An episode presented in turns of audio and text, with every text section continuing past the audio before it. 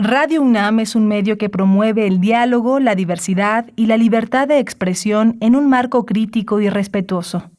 Los comentarios expresados a lo largo de su programación reflejan la opinión de quien los emite, mas no de la radiodifusora.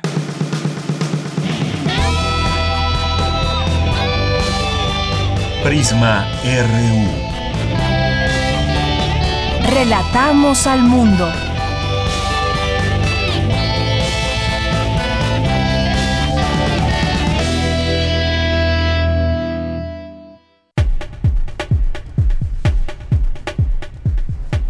Muy buenas tardes, gracias por acompañarnos ya en este viernes, viernes 6 de agosto del año 2021 con mucho gusto de estar con ustedes aquí en estos micrófonos. Les saluda Deyanira Morán a nombre de todo el equipo. Gracias por su permanencia, su escucha, su sintonía, su atención y gracias por sus mensajes que nos envían a través de nuestras redes sociales. Pues bien, hoy cerrando la semana con mucha información que hay. Hace unas horas apenas se dio a conocer a través de conferencia de prensa este mensaje del ministro presidente de la Suprema Corte de Justicia de la Nación, Arturo Saldívar Tendremos una reacción sobre esto. Se esperaba en algún momento que se pudiera conocer más de cerca lo que él mismo opinaba ante esta situación de poder extender su mandato y hoy lo deja en claro, da una serie de razones por las cuales no aceptar esta prolongación a su mandato. Lo hará como tal y como lo marca la ley. Ayer ya adelantaba el presidente López Obrador en su mañanera que tenía un desayuno al preguntar los reporteros, eh, pues dijo que tendría un desayuno con él, con el ministro de eh, presidente de la Suprema Corte y pues hoy justamente también expresa que pues le agradece esta deferencia con él, pero ese apoyo, pero eh, su compromiso está con las leyes, su compromiso está con todo lo que todo lo que se ha dedicado toda la vida. Ya platicaremos del tema con el doctor Pedro Salazar Ugarte, que es eh, director del Instituto de Investigaciones Jurídicas de la UNAM. Y ya nos aproximamos al término, a la clausura de los Juegos Olímpicos Tokio 2020. ¿Qué nos dejan estos Juegos? ¿Qué podemos decir de ellos? Además, en un mundo también tan tecnologizado, las eh, pruebas distintas y en repetición y en vivo que se pueden ver a través de los teléfonos celulares, a través de las tabletas y todos estos dispositivos difíciles pues ya se pueden ver en vivo y todo el tiempo a través de la televisión abierta. Ahora pues se genera una serie de situaciones donde hay que pagar, hay que pagar por ver los Juegos Olímpicos. Vamos a platicar del tema con Mauricio Mejía, que es reportero, que es colaborador en Letras Libres y apasionado del deporte. Ya, ya tendremos oportunidad de conversar con él en un momento más. Y hay un tema también que eh, nos ocupa y nos debe preocupar, que cuando se van, hay especies en peligro de extinción, siempre hay que hablar de ello, entenderlo y sumarnos en todo caso si es que se puede llevar a cabo acciones en lo colectivo. Hoy vamos a conversar con el doctor Rodrigo Medellín, que es eh, su, especialidad, eh, su especialidad es la ecología y la conservación de mamíferos de México. Vamos a hablar de la vaquita marina porque se habla de que quedan muy, muy pocas especies. ¿Qué se está haciendo? para protegerla. Y bueno, máxime de lo que dijo hoy el actor Leonardo DiCaprio en torno a ese tema, critica al gobierno porque no se está esforzando en eh, ayudar a que no se extinga la vaquita marina. Vamos a platicar de esto con el doctor Rodrigo Medellín y es parte de lo que tendremos hoy en este viernes, viernes de corriente alterna. Vamos a tener una eh, investigación eh, que la vamos a presentar aquí, una parte de ella en, lo, en la parte sonora y vamos a platicar con Yeudiel Infante que nos comentará de qué, de qué se trata este material que escucharemos el día de hoy. Y los temas que han sido noticia en la semana en Refractario RU con Javier Contreras y cerraremos con Melomanía RU con Dulce Hueta. Así que quédese con nosotros aquí en Prisma RU. Gracias allá en cabina a mis compañeros Arturo González y eh, en los controles técnicos y Daniel Olivares en la producción. Bien, pues vamos a iniciar y desde aquí, desde aquí, relatamos al mundo. Relatamos al mundo. Relatamos al mundo.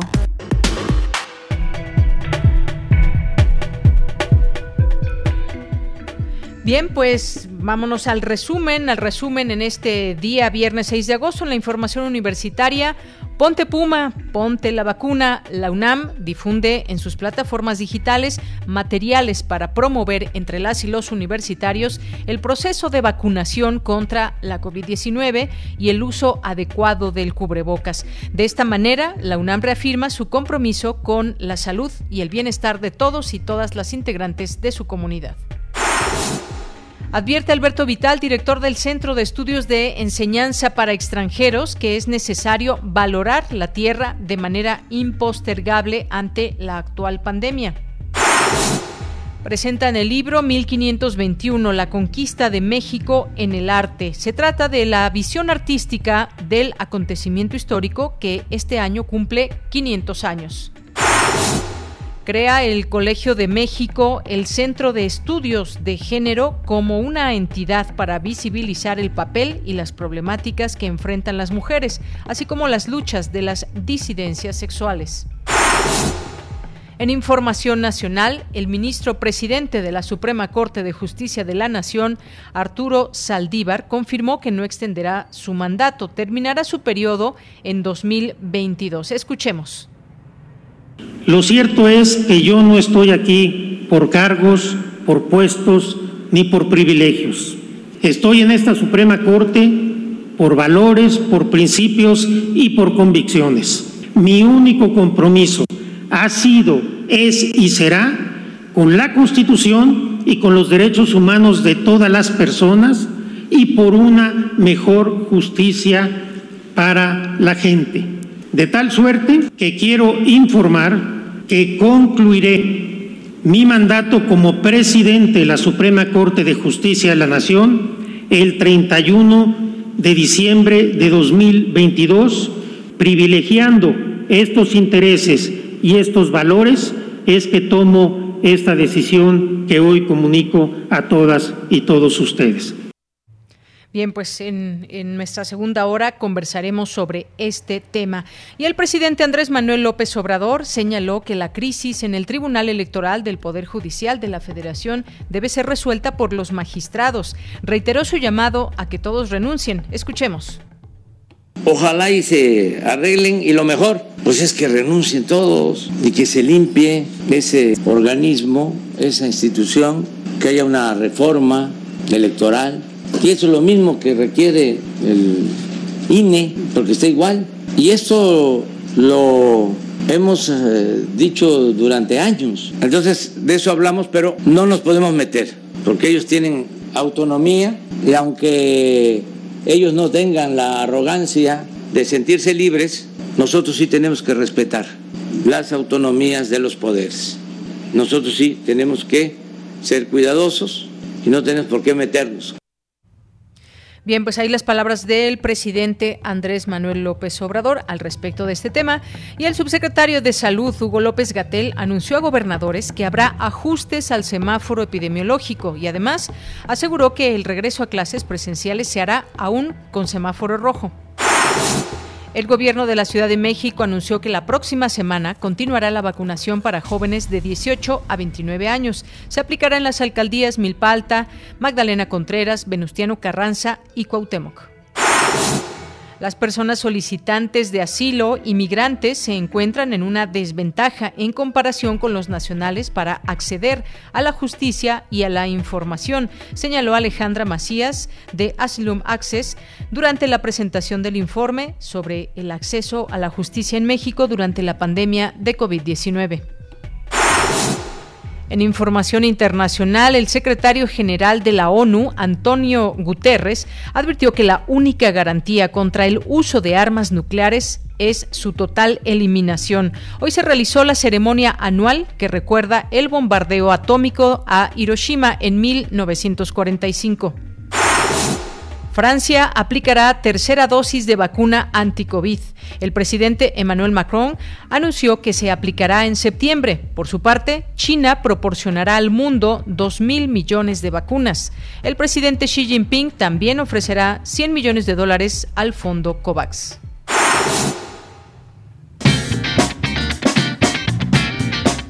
Hoy en la UNAM, ¿qué hacer y a dónde ir. Te recomendamos el programa radiofónico Escaparate, que tiene para ti diversas opciones culturales de cine, teatro, música y danza, además de reportajes, crónicas y entrevistas. No te lo pierdas todos los viernes en punto de las 15:15 15 horas por nuestras frecuencias 96.1 de FM y 860 de AM. Recuerda que si durante esta contingencia sanitaria has experimentado estrés, ansiedad, enojo, tristeza o miedo, no estás solo. Las facultades de Medicina y Psicología de la UNAM, en colaboración con la Secretaría de Salud, han habilitado un sitio web donde podrás realizar un cuestionario para evaluar riesgos a tu salud mental. Además, tendrás a la mano infografías, videos de habilidades y cursos a distancia de autocuidado. Recuerda, si en este confinamiento necesitas ayuda psicológica, ingresa al sitio www.misalud.unam.mx diagonal COVID-19. El antiguo Colegio de San Ildefonso te invita a disfrutar de sus recorridos virtuales. Podrás visitar sus diversas exposiciones, así como los murales realizados por grandes artistas como José Clemente Orozco, Diego Rivera, Fernando Leal, David Alfaro Siqueiros, entre otros. Ingresa al sitio www.sanildefonso.org.mx y disfruta de los museos universitarios sin salir de casa.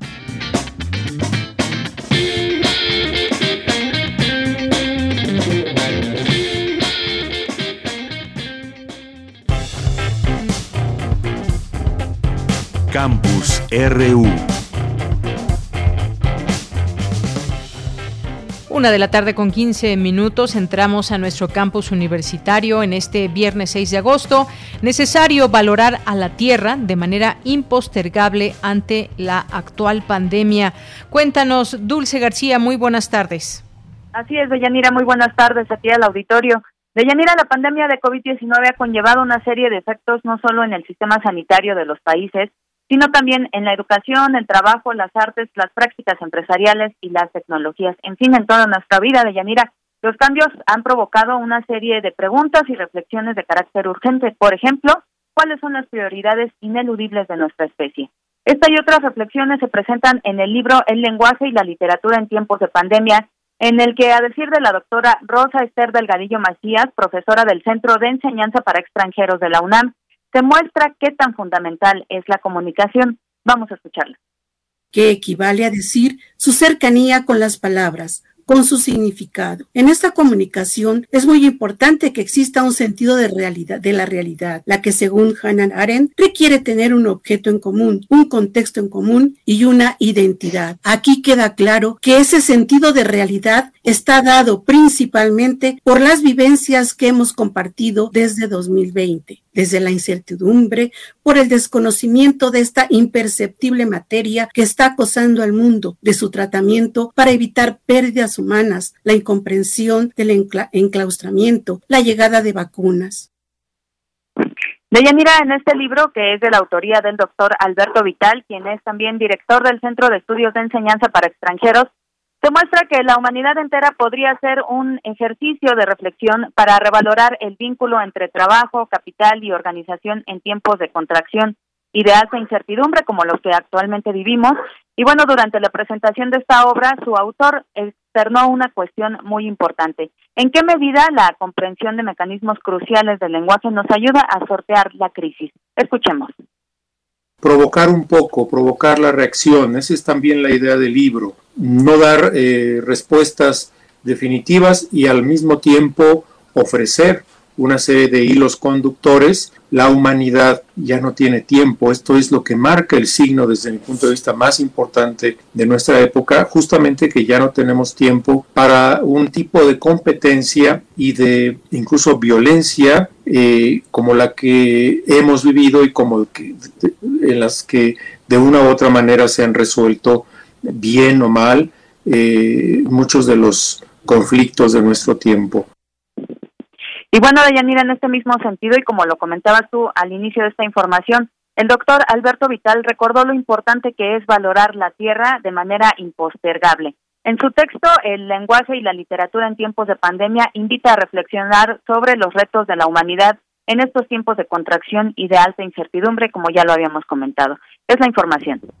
Dulce, muchísimas gracias y muy buenas tardes. Gracias a ti, buenas tardes. Hasta luego. Y nos vamos ahora con Cindy Pérez Ramírez. Inauguran el Centro de Estudios de Género del Colegio de México. Cuéntanos, Cindy, buenas tardes. Deyanira, muy buenas tardes a ti y a todo el auditorio de Prisma RU. A 38 años del nacimiento del Programa Interdisciplinario de Estudios de la Mujer y de la consolidación del Programa Interdisciplinario de Estudios de Género, el 30 de julio de este año se crea el Centro de Estudios de Género en el Colegio de México. Este representa el reconocimiento institucional y social de la ineludible necesidad de impulsar y ampliar los estudios con enfoque de género en los más diversos temas y campos de conocimiento para visibilizar el papel y las problemáticas que enfrentan las mujeres más diversas así como las luchas de las disidencias sexuales, incluyendo la utopía de la desaparición del género como sistema de opresión y desigualdad social. Escuchemos a Silvia Giorguli, presidenta del Colegio de México. Creo que hay que apreciar la visión de quienes empujaron y acompañaron esta iniciativa desde la presidencia de Víctor Urquidi, creo que gran visionario porque si en 1983 o por lo que entiendo desde finales de los 70 se hablaba de la posibilidad de tener este espacio en el colegio, pues creo que la importancia del tema hoy ratifica lo visionario que fue. Eh, hoy tenemos una agenda en expansión eh, creo que nadie cuestionaría la relevancia del tema, diferente a como cuentan que fue en los inicios, ¿no? La justificación de por qué esta área creo que hoy no se cuestiona y creo que es muy importante para entender el mundo en que vivimos y aspirar a mayor equidad en los hogares, en el mundo del trabajo, en la cultura, la educación y la política. Durante su intervención, Lourdes Ariste, fundadora del entonces Programa Interdisciplinario de Estudios de la Mujer, dijo que la creación del centro se inserta en las grandes transiciones del mundo actual y ante la urgencia de luchar contra la violencia contra las mujeres. La Oficina del Alto Comisionado de Naciones Unidas para los Derechos Humanos afirmó el 6 de marzo que de, de 2017 a 2020 los feminicidios en México se incrementaron de 7.0 a 10.5. Esta urgencia de luchar contra eh, la, la, violencia contra las mujeres son solo el último eslabón de un proceso que se inició en los 50 y que no encuentra todavía los equilibrios para una transición que no cause tanto dolor y muerte. Que quede claro, no se trata de acabar con el mundo social y psíquico que conocíamos. Se trata en cambio de reconfigurar la vida amorosa, de pareja, de comunidad, que nos otorgue nuevas energías para atender al desorden social, político, bioecosistema y en lo inmediato el reto de la pandemia. Las mujeres somos la fuerza organizativa para configurar estas transiciones. Deyanira, este es el reporte de esta inauguración del Centro de Estudios de Género del el Colegio de México. Cindy, muchas gracias y muy buenas tardes. Muy buenas tardes. Bien, pues nos vamos ahora con la siguiente información con mi compañera Virginia Sánchez. Once organizaciones de la sociedad civil presentaron el informe sobre el acceso a la justicia en México durante la pandemia de COVID-19. Vicky, cuéntanos. Muy buenas tardes. Hola, ¿qué tal, Deya? Muy buenas tardes a ti y al auditorio de Prisma RU. Pues con base a que en México el juicio de amparo es el mecanismo judicial de máxima protección frente a cualquier violación de derechos humanos y ante actos violatorios de cualquier autoridad, 11 organizaciones de la sociedad civil promovieron diversos juicios de amparo para la protección de personas o grupos en situación de vulnerabilidad en el contexto de la pandemia de COVID-19, personas como migrantes, solicitantes de asilo, personas privadas de la libertad, entre otras. Y derivado de este registro y análisis de dicho procedimiento, esta mañana se presentó el informe sobre el acceso a la justicia en México durante la pandemia de COVID-19, un análisis sobre la actuación del Poder Judicial de la Federación, evento moderado por Ana Lorena Delgadillo, directora ejecutiva de la Fundación para la Justicia. Alejandra Macías de Asylum Access México destacó que tras el análisis del informe se encontró que en cuanto al acceso a la justicia y a la información, las personas solicitantes de asilo o inmigrantes se encuentran en una desventaja en comparación con los nacionales. Escuchémosla. Dentro de las estaciones migratorias vemos muchas personas a quienes no se les garantiza el acceso a la justicia, no se garantizan todos estos procedimientos para el debido proceso y hay una gran desventaja también para que puedan acceder a la representación legal. Dentro de las estaciones migratorias vemos que las personas pues están en detención y sin embargo dentro de los amparos que se han promovido, hemos obtenido suspensiones, pero para que las personas no sean devueltas o deportadas al país de origen. Sin embargo, en muchos de estos amparos lo que vemos es que la suspensión se otorga para efectos de que sigan permaneciendo en las estaciones migratorias. Y esto también es porque eh, dentro de la ley de migración, pues tenemos que las personas no se encuentran detenidas. La ley de migración habla sobre las personas alojadas en las estaciones migratorias. Entonces, cuando las autoridades responsables rinden también el informe justificado, eh, pues refieren que no están en detención, sino más bien están alojadas. Por su parte, Gertrude Conner del Instituto para las Mujeres en Migración detalló las ocho recomendaciones que presenta el informe y con las que se busca iniciar un diálogo con el Consejo de la Judicatura Federal para que se ayude a que el juicio de amparo realmente funcione como mecanismo de protección y garantía frente a las violaciones de derechos humanos. Escuchemos a Gertrude Conner.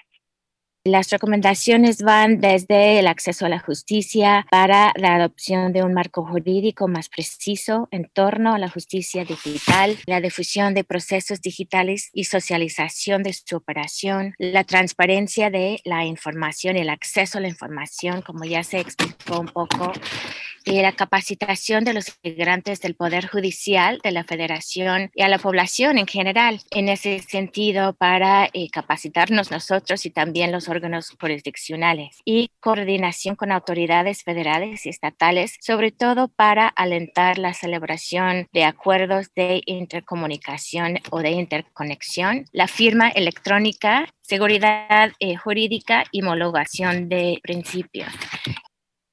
Y bueno, pues además de representantes de otras organizaciones civiles, cabe señalar que también participaron en la presentación de este informe Diego García Sayán, relator especial sobre la independencia de magistrados y abogados, Loreto Ortiz, consejera de la Judicatura Federal, Carolina Villadiego, asesora legal de la Comisión Internacional de Juristas, y Jesús Peña Palacios, representante adjunto en México de la Alta Comisionada de las Naciones Unidas para los Derechos Humanos.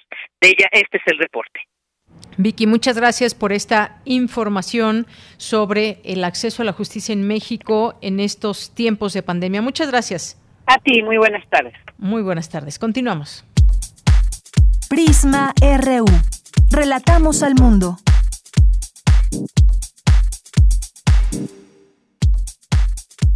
Tu opinión es muy importante. Escríbenos al correo electrónico prisma.radiounam@gmail.com.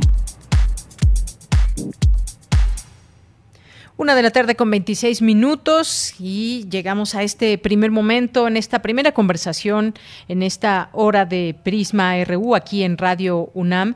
¿Qué han sido, qué han significado estos Juegos Olímpicos Tokio 2020 en un marco que nunca se había dado con estas características en medio de una pandemia y con muchas historias que como, como todos venimos cargando, pues también los deportistas, también eh, quienes se han preparado a lo largo de mucho tiempo para llegar a esta justa deportiva. ¿Por dónde empezar? ¿Qué decir eh, de la delegación mexicana, la participación en distintas disciplinas de nuestro país en general? ¿Qué ha significado eso para el mundo ante nuevos récords que ha registrado también Japón en contagios de COVID-19? Todo esto a tomar en cuenta y han sido parte también esta, esta situación de los Juegos Olímpicos, la manera en cómo pues se llevó a cabo la inauguración, cómo será la clausura, donde normalmente pues hay un público muy grande en las distintas competencias, en la inauguración, en la clausura, en fin,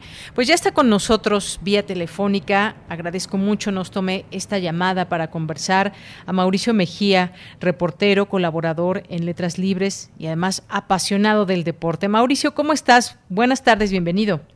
Bien, Yanira, ¿cómo estás? Qué gusto saludarte, saludar al auditorio también. Me da mucho gusto. Gracias, Mauricio. Pues, ¿cómo has visto? ¿Por dónde empezamos? ¿Qué es lo que podemos decir de estos, de estos Juegos Olímpicos? ¿Con qué nos vamos a quedar, digamos, para la historia, para el recuerdo? ¿Qué es lo que tú has podido observar? ¿Qué nos puedes decir a unos días ya de que terminen los Juegos? Pues mira, Deyanira, yo creo que lo primero que tenemos que hacer es festejarnos festejar el espíritu a la especie, porque pese a todo, Tokio fue realidad, las condiciones sociales, políticas, económicas trastoscadas por el COVID, pues pusieron en peligro la Olimpiada, el periodo de cuatro años que hay entre una edición olímpica y la siguiente, una Olimpiada de cinco años, y los Juegos Olímpicos, pues bueno, se realizaron y yo creo que este sí es un, no hay que minimizarlo, yo creo que es un triunfo de todos, de la especie humana, no solo la realización, sino también la disposición para recuperar lo que siempre nos dejan los Juegos Olímpicos, aliento, esperanza, ánimo, fortaleza, pero sobre todo la ilusión de que se pueden hacer las cosas y los atletas se han comportado de una manera heroica saben perfectamente que la especie los necesitaba, saben perfectamente que la especie estaba dispuesta a ver lo más grande que puede ser el hombre, el hombre y la mujer, hablo de la especie, en el salto, en el trampolín, en la plataforma, en la pista, el esfuerzo, el fracaso, la tenacidad, la resistencia, lo mejor del ser humano se reflejó en Tokio y creo que la especie necesitaba este aliento, esta, este remanso también este aliento en momentos tan difíciles para muchas personas en el mundo, 200 millones de contagiados por COVID, eh, una economía en, en vilo, eh, familias con una vida trastocada, y creo que a nivel personal, cada uno va a recuperar en lo personal la enseñanza de los atletas. No hay que rendirse, no hay que entregarse a la depresión, hay que tener fortaleza y mantenerse siempre con el corazón lo más elevado posible. Yo creo que eso nos deja y yo creo que no va a ser poca cosa. En poco tiempo veremos que Tokio nos ha dejado, eh, digamos, la ilusión de que como especie podemos hacer muchas cosas, no solo en la pista y en el campo, en la organización, los voluntarios, la gente que se entregó para que estos juegos fueran posibles, un costo económico muy fuerte para el Japón, pero creo que la, la flama olímpica eh, va a encender la esperanza de mucha gente que no lo está pasando bien, Deyanira. Así es, bueno, pues como bien dices, los Juegos Olímpicos cuestan y cuestan mucho dinero. A, eh, Japón invirtió mucho dinero no solamente en lo que refiere a tener estas instalaciones en óptimas condiciones, además, bueno, lo que significa Japón en muchos sentidos, en términos de tecnología, en, eh, en estos sitios donde se llevan a cabo las competencias y en el marco de esta pandemia, pues sí, es efectivamente de reconocerse esta capacidad para recibir a tantos atletas de todo el mundo. Eh, como bien dices, festejar el espíritu de la especie, eh, dices es un triunfo de todos, hay aliento, hay esperanza y, el ver todas estas disciplinas en acción nos trae efectivamente mucho entusiasmo a quienes desde nuestra sala eh, muy cómodamente nos sentamos a ver, a disfrutar, a vivir también con esa pasión cuando están las competencias más álgidas. Todo eso forma parte de, los Juegos Olímpicos, aún desde, desde casa queda expuesto todo esto. ¿Y, y qué ¿Cómo has visto ya en el tema de este significado de, en principio, llegar a los Juegos Olímpicos, de ser parte de estas competiciones?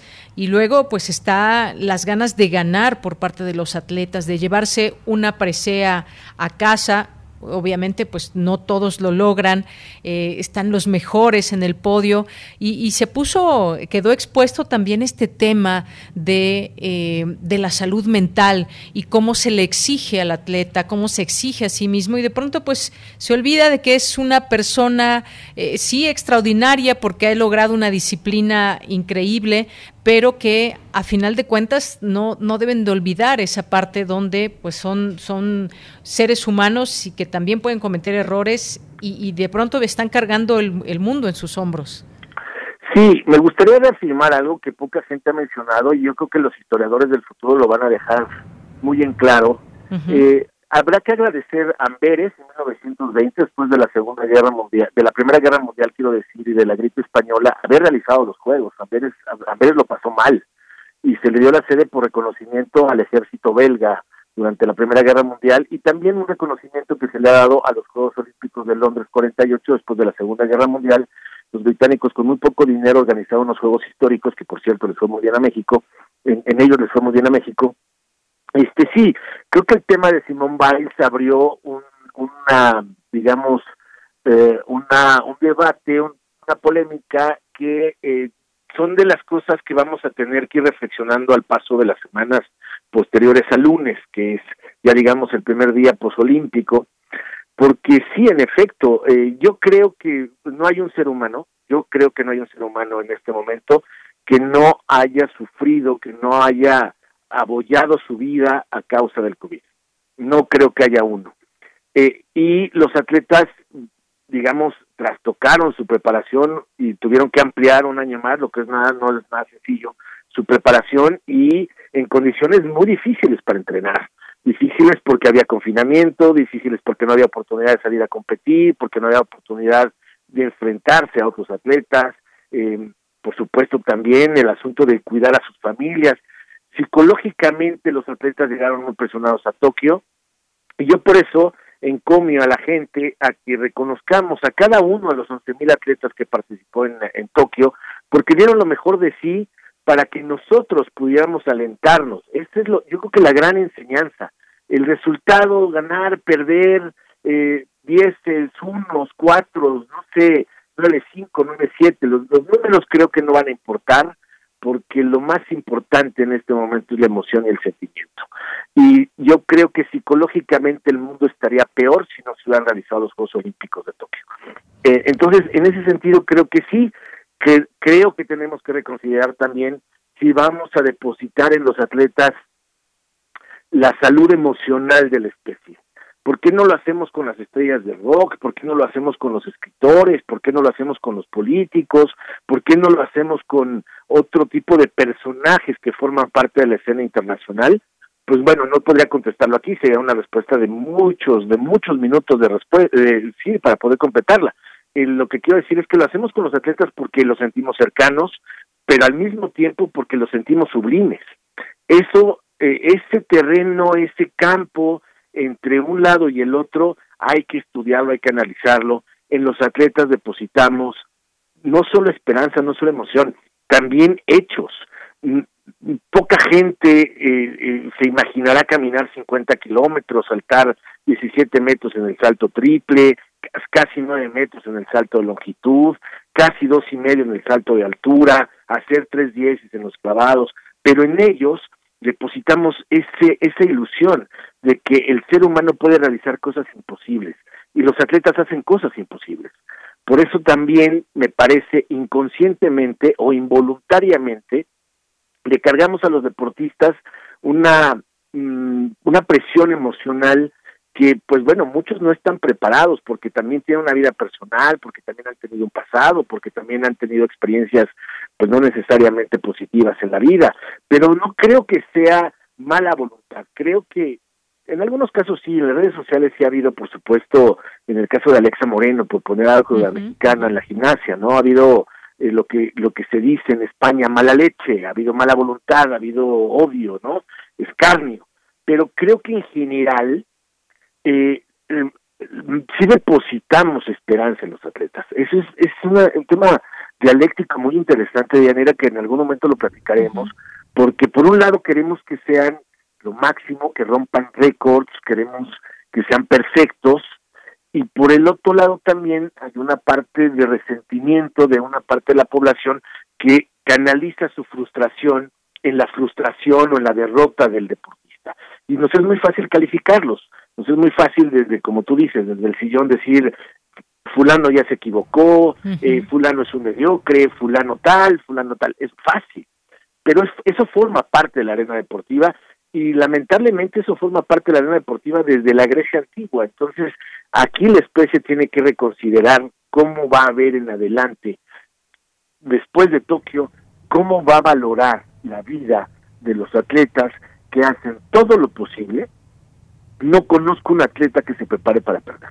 No conozco ninguna en ninguna categoría, ¿eh? En ninguna categoría, no solo en la olímpica, que se preparan para que nosotros podamos como especie creer que podemos tocar el cielo y que podemos atravesar el mar. Eso eso yo creo que sí sí va a ser del, del reposo que cada quien en lo personal y creo que cada quien en, que cada sociedad va a tener que ir encontrando en sus propias delegaciones, va a tener que ir encontrando el valor de estos Juegos Olímpicos que, repito, tienen que ser tan valiosos como los de Amberes 20 y como los de Londres 48.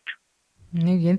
Pues sí, Mauricio, fíjate que esto coincido con esto que dices, que qué bueno que se llevaron a cabo, eh, pese a estos llamados que en algún momento había de que se cancelaran los juegos en este, en este año, finalmente no fue así y tuvimos todo este gran espectáculo que nos da la posibilidad también de emocionarnos nosotros desde aquí viendo estos juegos. Y bueno, ya, ya que estamos en eso y mencionabas por ahí Alexa Moreno, y algunos otros que eh, hicieron una muy buena actuación por parte de México, el mismo Romel Pacheco. Hoy en esta madrugada, pues México se lleva el bronce en fútbol contra Japón. ¿Qué te pareció? Mira, me parece un partido que México, pues, bueno, gana, se encuentra un penalti en el, en el camino, en el amanecer del partido, y después, bueno, con lo consolida, con dos goles irrefutables. Se descuida al final, como suele pasar con el equipo mexicano de fútbol, y le meten un gol. Eh, yo creo que de Yanira también nosotros tenemos que hacer nuestro propio balance y nuestro propio examen de conciencia, como sociedad y como sistema político. Los atletas son la parte más frágil de la estructura deportiva de este país y son los menos responsables de lo que pase en las competencias olímpicas. Los atletas tienen que batallar a veces contra el entorno familiar primero, después contra el entorno escolar, después contra el entorno social, después contra la Federación Nacional, después contra la CONADE, después contra el gobierno federal, municipal o estatal, dependiendo de cómo, cómo lleguen. Y cuando llegan al escenario olímpico, pues muchos de ellos ni siquiera tienen el equipamiento para poder competir. Entonces, el atleta mexicano, cuando llega a Tokio, ya ganó. Siempre he creído que eh, el, la valoración sobre los lugares de los equipos mexicanos salvo el de fútbol, porque es un equipo de paga, y la valoración eh, no puede ser tan superficial. Es la peor representación, de, bueno, la peor cosecha de medallas de México en lo que va del siglo XXI, la peor. Lo habíamos hecho bien, de repente se interrumpió, de repente por ahí apareció un eh, dirigente del Partido Verde, después un policía en la CONADE, ahora una atleta que no ha demostrado tener ni la menor simpatía, la menor empatía con los atletas mexicanos, siendo ella medallista olímpica, Ana Gabriela Guevara. Entonces, estamos pagando el no haber invertido en el deporte. Y no quiero, no quiero aburrirte, ¿qué ha sucedido? Que los gobiernos mexicanos, históricamente, ¿eh? históricamente, desde que México participa en los Juegos Olímpicos París 24, los gobiernos mexicanos no invierten en el deporte porque es como invertir en el drenaje. Porque para invertir en el deporte de alto rendimiento y el deporte en general, el deporte de masas y tener éxito, se requiere de dos o tres generaciones de atletas, invertir mucho dinero, hacer buenos planes de desarrollo y el gobierno que quiere destinar dinero, que quisiera destinar dinero para la práctica del deporte, pues verá los resultados 20 años después. Y todos los gobiernos tienen urgencia de presentar en el sexto informe de gobierno, conseguimos tantas medallas, conseguimos tal, tal, tal, tal, tal. Entonces, siempre es siempre es el mito de Sísifo, subir la roca y se cae, sube la roca y se cae. Entonces, yo siempre defenderé a los atletas mexicanos porque creo que todos van con la ilusión de ganar. Si quedan en cuarto, en tercero, en primero, me parece que eso es un asunto metafísico, es un asunto accidental muchas veces. No tienen el apoyo, no tienen ni siquiera el reconocimiento social. El caso de Alexa, por ejemplo, tener que imponerse a una cultura de un país, imagínate qué carga para ella y aún así logra una gran participación olímpica. Entonces, el tema el tema da para mucho, eh, los números, como diría el mago Septién, son fríos, Cuatro bronces nada más para la delegación mexicana, una de las más numerosas de la historia. Eh, el lugar 80 en el medallero de 83. Es paradójico, ¿no? O sea, ganamos una medalla, ayer estamos en el 77, se gana un bronce, pero ahora estás en el 80, todavía esto se va a acomodar. Eh, triste, por ejemplo, que delegaciones menores como eh, menores en población, en territorio y en economía, como Venezuela, Colombia, Ecuador, compañeros de zona, estén mejor posicionados que el equipo, que México. Yo creo que sí habrá que ver, ya que estamos en el tema de las consultas, habrá que ver si los mexicanos somos capaces de generar una consulta de si queremos más apoyo para el deporte de México. O sea, yo creo que la sociedad mexicana, eh, a propósito, ya con esto termino, de Yanira, creo que es momento en que la sociedad mexicana, como ha sucedido en otros Juegos Olímpicos, pero ahora que estamos tan conectados, exija a los gobiernos mexicanos, al municipal, al, estatal y al federal, que se dé más presupuesto al deporte de México. Que se llenen las instalaciones de niños, que se llenen las instalaciones de clubes, de liga, de competencia. No va a haber manera, porque no ha pasado nunca, de que solo construyendo estadios tengamos deportistas, ¿eh? Eso no ha pasado, no va a pasar. Y si lo hacemos bien, a lo mejor en 24 años empecemos a tener 4, 5, 6, 7 medallas de oro. No antes. O sea, esto es de paciencia. Entonces, si queremos que los gobiernos se tomen en serio el deporte de México y queremos tener satisfacciones como la tiene China, Gran Bretaña, Italia, queremos tener satisfacciones, tenemos que exigirle como sociedad a los gobiernos que se tomen en serio el deporte. Si no, vamos a seguir con las medallitas de bronce. México ha regresado a la edad de bronce en estos Juegos Olímpicos pues si pones el punto justamente donde debe ir eh, esa paciencia y esa atención al deporte. Siempre se pregona desde los distintos gobiernos que hay que llevar el deporte a los jóvenes y demás, pero pues hasta en el deporte hemos visto esta corrupción y a veces pues quienes llegan, quienes están al frente, ya mencionabas algunos, han sido deportistas, han vivido en carne propia lo que significa a veces todo este tema administrativo, burocrático para incluso para tener un uniforme de la talla y con las características que, se requieren. Es todo un tema que, como bien dices, nos llevaría mucho platicando, pero pues efectivamente queda expuesta esa parte de que falta atención para el deporte mexicano, recursos y muchas otras cosas que ya en algún momento platicaremos más extensamente. Por lo pronto, Mauricio, pues te agradezco el que hayas estado aquí con nosotros en Radio UNAM en el programa Prisma RU. Muchas gracias, Leyanira. Espero no haber sido aburrido, pero ese es un tema que creo que sí nos urge discutir, el tema del deporte en nuestro país. Y felicidades a todos los atletas, a los más de 11 mil que compitieron en Tokio. Y vas a ver que a partir de la, del mediodía del domingo vamos a sentir una ausencia en el estómago porque Tokio se está despidiendo. Así es, Mauricio. Pues te mando un abrazo. Muchas gracias. Que estés muy bien, Deyanira. Muchas gracias. Hasta luego, muy buenas tardes. Mauricio Mejía, reportero, colaborador en Letras Libres, un gran apasionado y conocedor del deporte. Continuamos. Porque tu opinión es importante, síguenos en nuestras redes sociales, en Facebook como Prisma RU y en Twitter como arroba PrismaRU. Prisma RU. Relatamos al mundo. Bien, continuamos. Eh, ya está en la línea el doctor Rodrigo Medellín, biólogo, es investigador de tiempo completo del Laboratorio de Ecología y Conservación de Vertebrados Terrestres del Instituto de Ecología de la UNAM. Su especialidad es la ecología y conservación de vertebrados, principalmente de mamíferos en México. Doctor, bienvenido. Muchas gracias por estar con nosotros. Gracias a ti, Deyanira. Un gustazo estar aquí con ustedes. Gracias, doctor. Pues hablemos de la vaquita marina y esta preocupación que hay porque cada vez hay menos especies. ¿Se le está protegiendo de la mejor manera o no? Eh, quisiéramos preservar muchas especies, entre ellas esta que desde hace algunos años pues ya se pone eh, se ha alzado la voz de parte de muchas organizaciones, de parte de muchas personas, donde dicen, bueno, ¿qué va a pasar con la vaquita marina? Cuénteme un poco hacia dónde estamos yendo directamente a la, extinción de esta especie o queda todavía algo por hacer. Pues sí, ciertamente, de Yanira tenemos ya muchas muestras de que esta administración es la que menos interés le ha puesto al medio ambiente no nada más en la vaquita, sino desde la selva lacandona hasta el tren Maya y todo lo que tú quieras.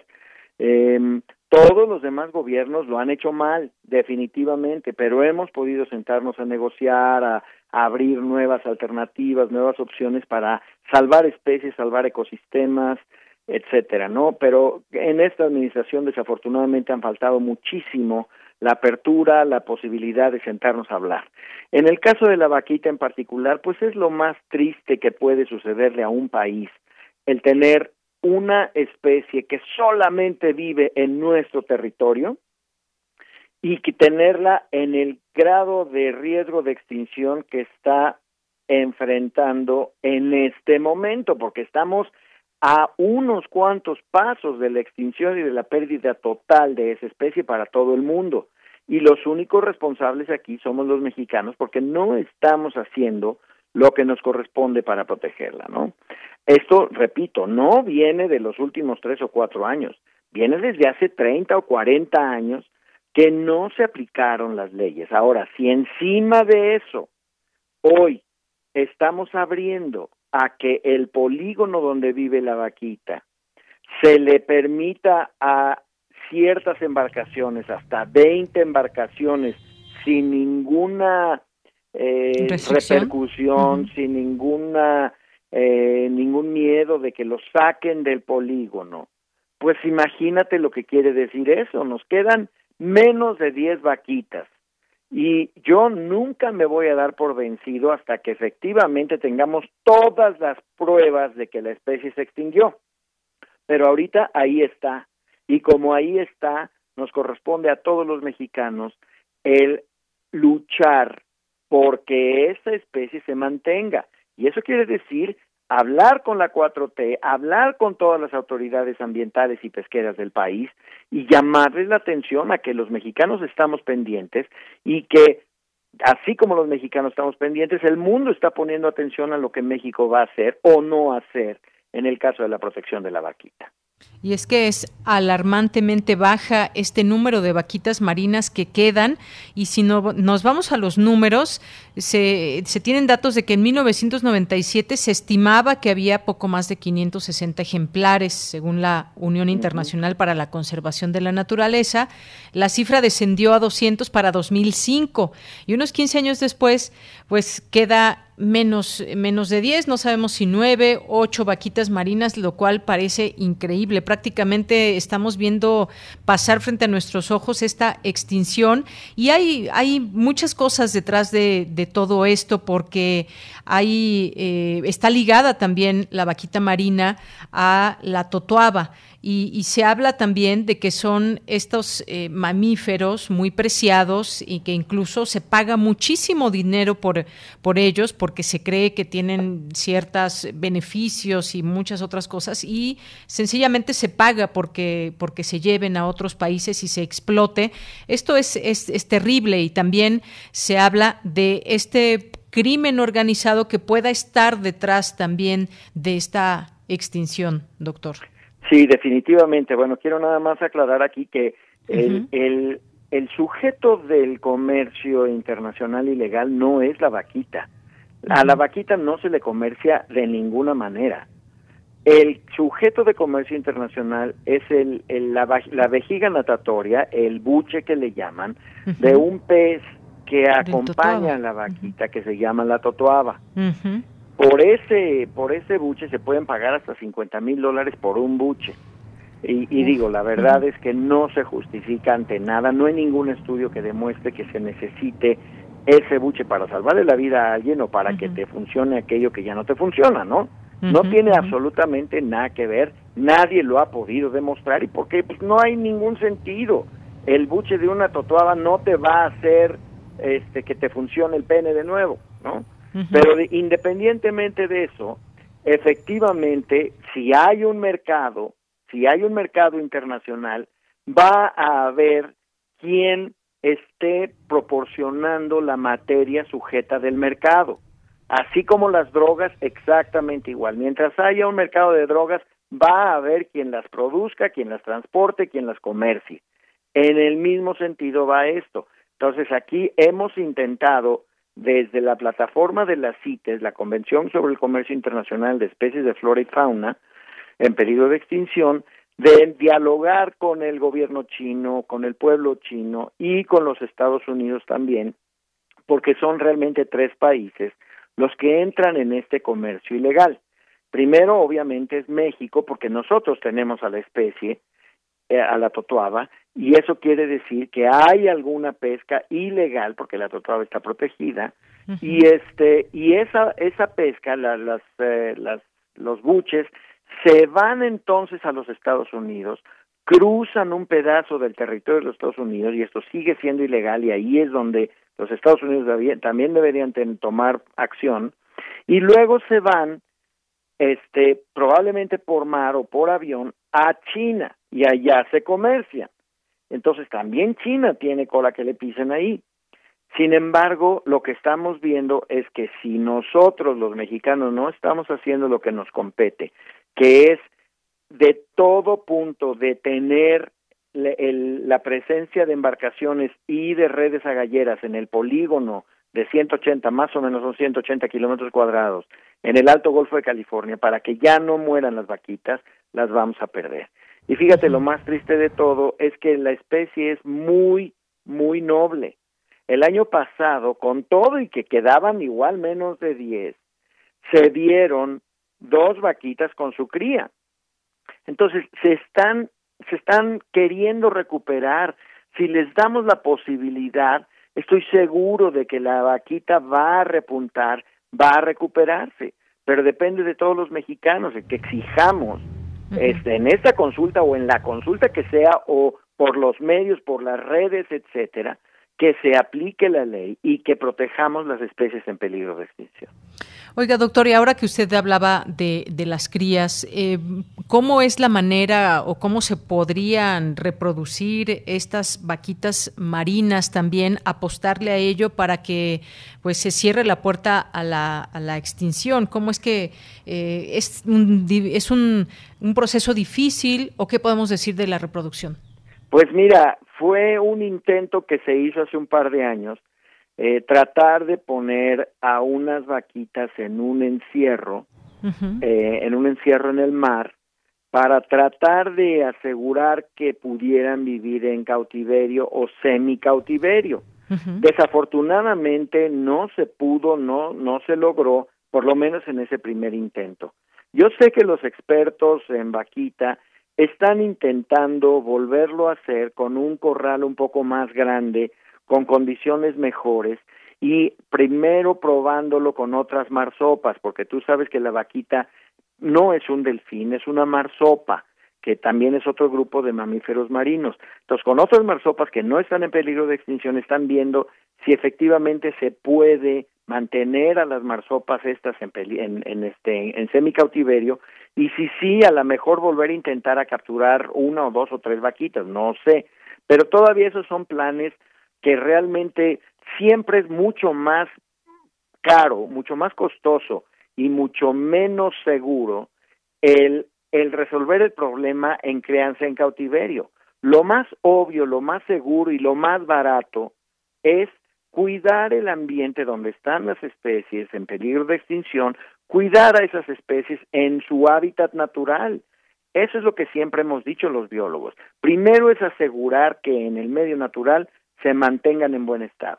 Si ya no se puede, bueno, vamos a traer que al cóndor de California, que al lobo mexicano, etcétera, a programas de crianza en cautiverio, que son exorbitantemente caros, y luego reintroducirlos al medio silvestre, que es carísimo también. En el caso de la vaquita, lo mismo sucede. Tendríamos que estar cuidando el hábitat, tendríamos que estar cuidando a los animales y simplemente aplicar la legislación. México tiene muy buenas leyes ambientales, pero cuando empiezan a manipular los poderes este, internos, eh, estas leyes, pues sucede lo que ahorita está pasando, que permiten que entren 20 embarcaciones y hasta 100 metros de red, y si hay más de 20 embarcaciones y 100 metros de red, empiezan entonces a cerrar la posibilidad de que las este las embarcaciones entren al polígono. Pero ahora sí que ya después de ahogado el niño están tapando el pozo. Aquí no debe permitirse una sola embarcación y un solo metro de red a gallera.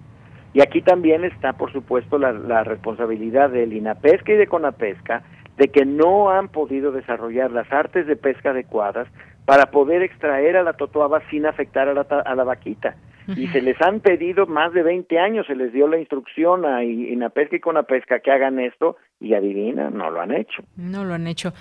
Híjole, doctor, pues qué complicado todo todo esto. Como usted dice, hay que aplicar la legislación y ahora pues con esto nos despedimos, ya nos quedan nos queda muy poco tiempo. ¿Por qué por qué preservar estas especies? ¿Por qué es importante preservar a la vaquita marina? Sabemos que hay muchísimas especies y, y cada uno tendrá sus propias características y una importancia. ¿Por qué preservar en este caso esta especie? Eh, claro, hay varias razones de Yanira. Primero, por supuesto, es que es la responsabilidad de todos los mexicanos, porque la vaquita exclusivamente vive en México y en ningún otro lado. Segundo lugar, el el patrimonio natural de cada país representa una riqueza para el país cada especie juega un papel en los ecosistemas. Hemos estado perdiendo especies que equivale a que tienes un muro de ladrillo y has estado quitando ladrillos, quitando ladrillos que equivalen a cada especie extinta.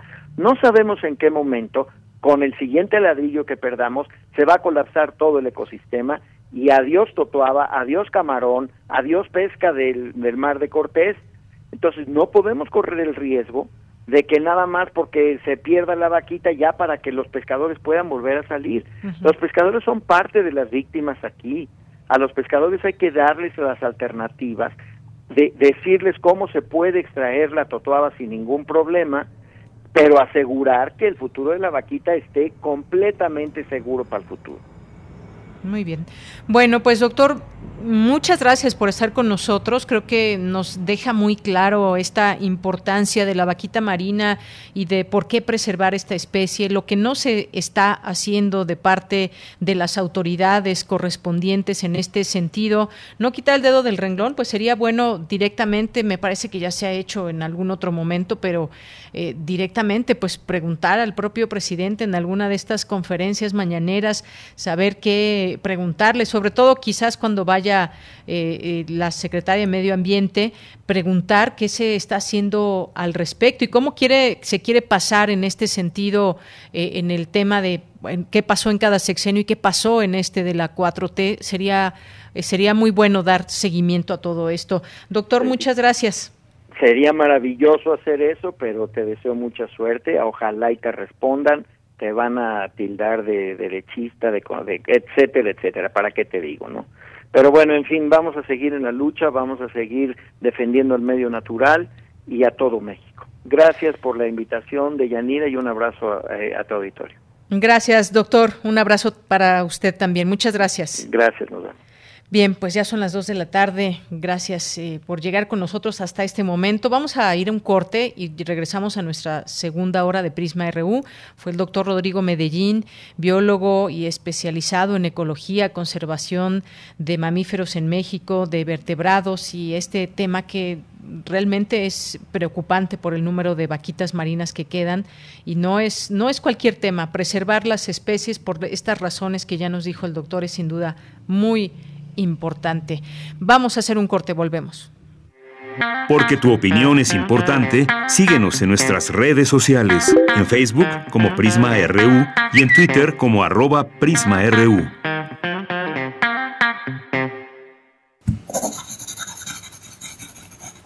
Un libro no termina con el punto final. No es solo la escritura y la corrección. Hay mucho más que un proceso creativo o un arranque de inspiración. Las palabras encierran conocimiento y cultura, pero también gustos y texturas. Los invitamos a probar los sabores y los saberes del lenguaje. Eso, todo eso es lo que saben las palabras. Saben las palabras. El amor por el lenguaje en todas sus presentaciones.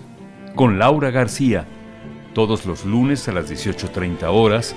Retransmisión sábados a las 17 horas por el 96.1 de FM y el 860 de AM. Solo por Radio UNAM. Experiencia sonora. En la consulta popular del 1 de agosto, nuestras vecinas y vecinos contarán y clasificarán nuestras opiniones.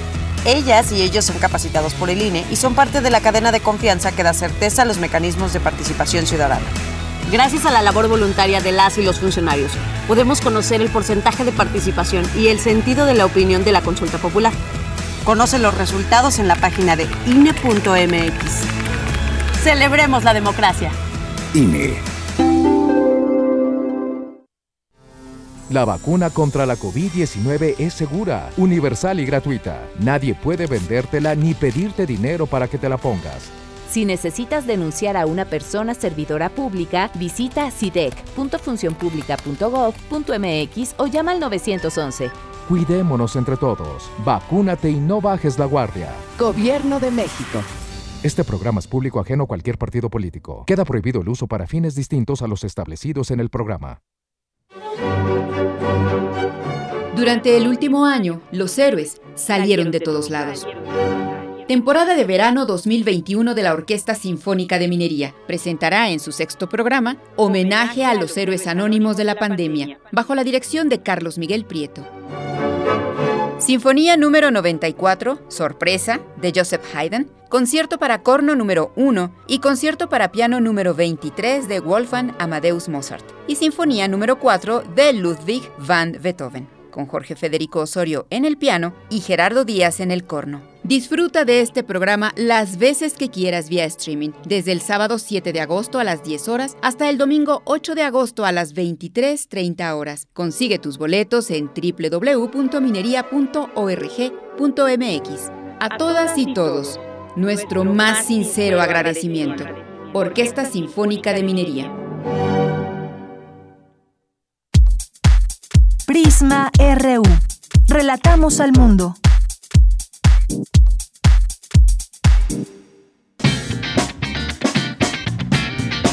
Mañana en la UNAM, ¿qué hacer y a dónde ir?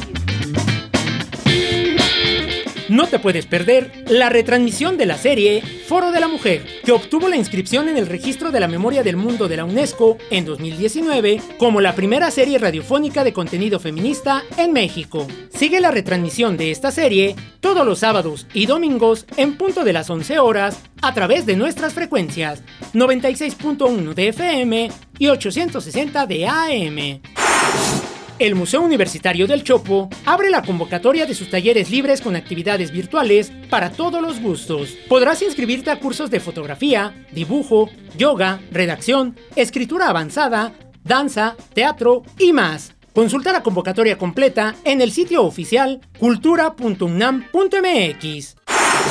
Uno de los valiosos legados de la Bienal Internacional de Radio es la colección de radiodramas premiados en su concurso, procedentes de diversas partes del mundo de habla hispana, para enriquecer la programación de Radio UNAM y ofrecer al público mayor variedad de estas producciones, presentamos el acervo de la Bienal de Radio. En 1987, un vagón de ferrocarril herméticamente cerrado, bajo temperatura ambiente de 40 grados, se convirtió en una trampa mortal para 18 mexicanos que intentaban ingresar ilegalmente a Estados Unidos. Esta es la premisa del radiodrama El viaje de los cantores de Hugo Salcedo, una coproducción de Radio Universidad Veracruzana, Vulcanizadora Producciones y Laboratorio Escénico AC. No te lo pierdas mañana sábado 7 de agosto en punto de las 20 horas por nuestras frecuencias 96.1 de FM y 860 de AM. Y recuerda que no debemos bajar la guardia frente a la COVID-19. Lávate las manos constantemente con agua y jabón durante 20 segundos.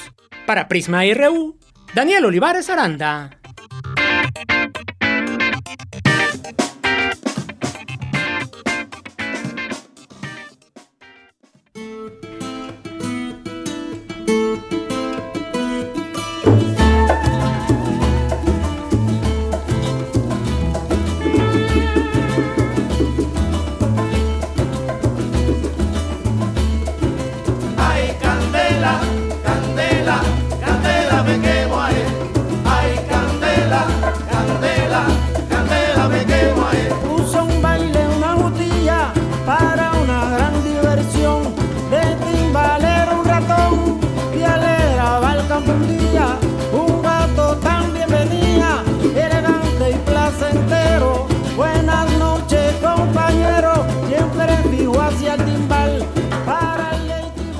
Bien, pues regresamos a esta segunda hora de Prisma RU, 2 de la tarde con 7 minutos. Candela con Buenavista Social Club, una petición que nos hace David Castillo aquí en Prisma RU para ponerse a bailar un poco con ese ritmo tan grande que tienen los cubanos de generar estos ritmos y generar bailes que se pueden llevar a cabo con esta canción.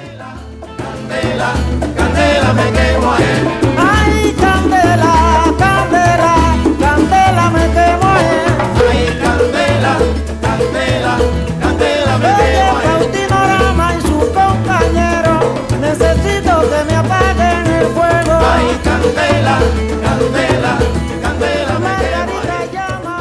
Bien, pues muchas gracias por continuar con nosotros. Recuerden nuestras redes sociales, arroba PrismaRU en Twitter y PrismaRU en Facebook. Ya llegará el día en que podamos bailar de nuevo en algún salón con una pareja, eh, pegados o no pegados, pero estar todos juntos de nueva cuenta, eso yo creo que se extraña mucho también a todos aquellos que les gusta bailar, de ir a elegir alguna pareja, algún salón de baile. Hay, hay muchos aquí en, nuestro, en nuestro país, aquí en la Ciudad de México. Esa parte se extraña, pero todavía no es momento, todavía no es tiempo, aunque algunos los han llevado a cabo de manera clandestina, que no está nada bien eh, en estos momentos porque hay que cuidarse y sí hay muchas cosas que extrañamos, el, el bailar con otras personas, el juntarse en un sitio determinado y cerrado. Ahora no se puede, pero podemos bailar desde casa, podemos bailar con, con quien habitemos y ponernos de buen humor. El baile siempre, siempre nos pone de buen humor y nos pone a mover el cuerpo, a hacer un poco de actividad física, así que pues a bailar en casa. Y pues mientras tanto, y es lo que decimos, continúa el semáforo naranja en Estado de México, continuará durante las próximas semanas, es lo que informa su gobernador, Alfredo del Maza, Alfredo del Mazo, perdón, Alfredo del Mazo y pues así continuaremos con este semáforo. En cada estado hay datos específicos que eh, van dando cuenta de las hospitalizaciones y demás. Y también quizás va a causar mucha polémica esto que dijo el doctor López Gatel, aunque esté el semáforo epidemiológico color rojo, se debe regresar a clases. Esto hay que decirlo muy claro, es una decisión también de los padres de familia es una decisión de llevar o no a sus hijos, sobre todo los más pequeños. Es una cuestión también de hablarlo desde casa, se regresa o no con todas las medidas de seguridad.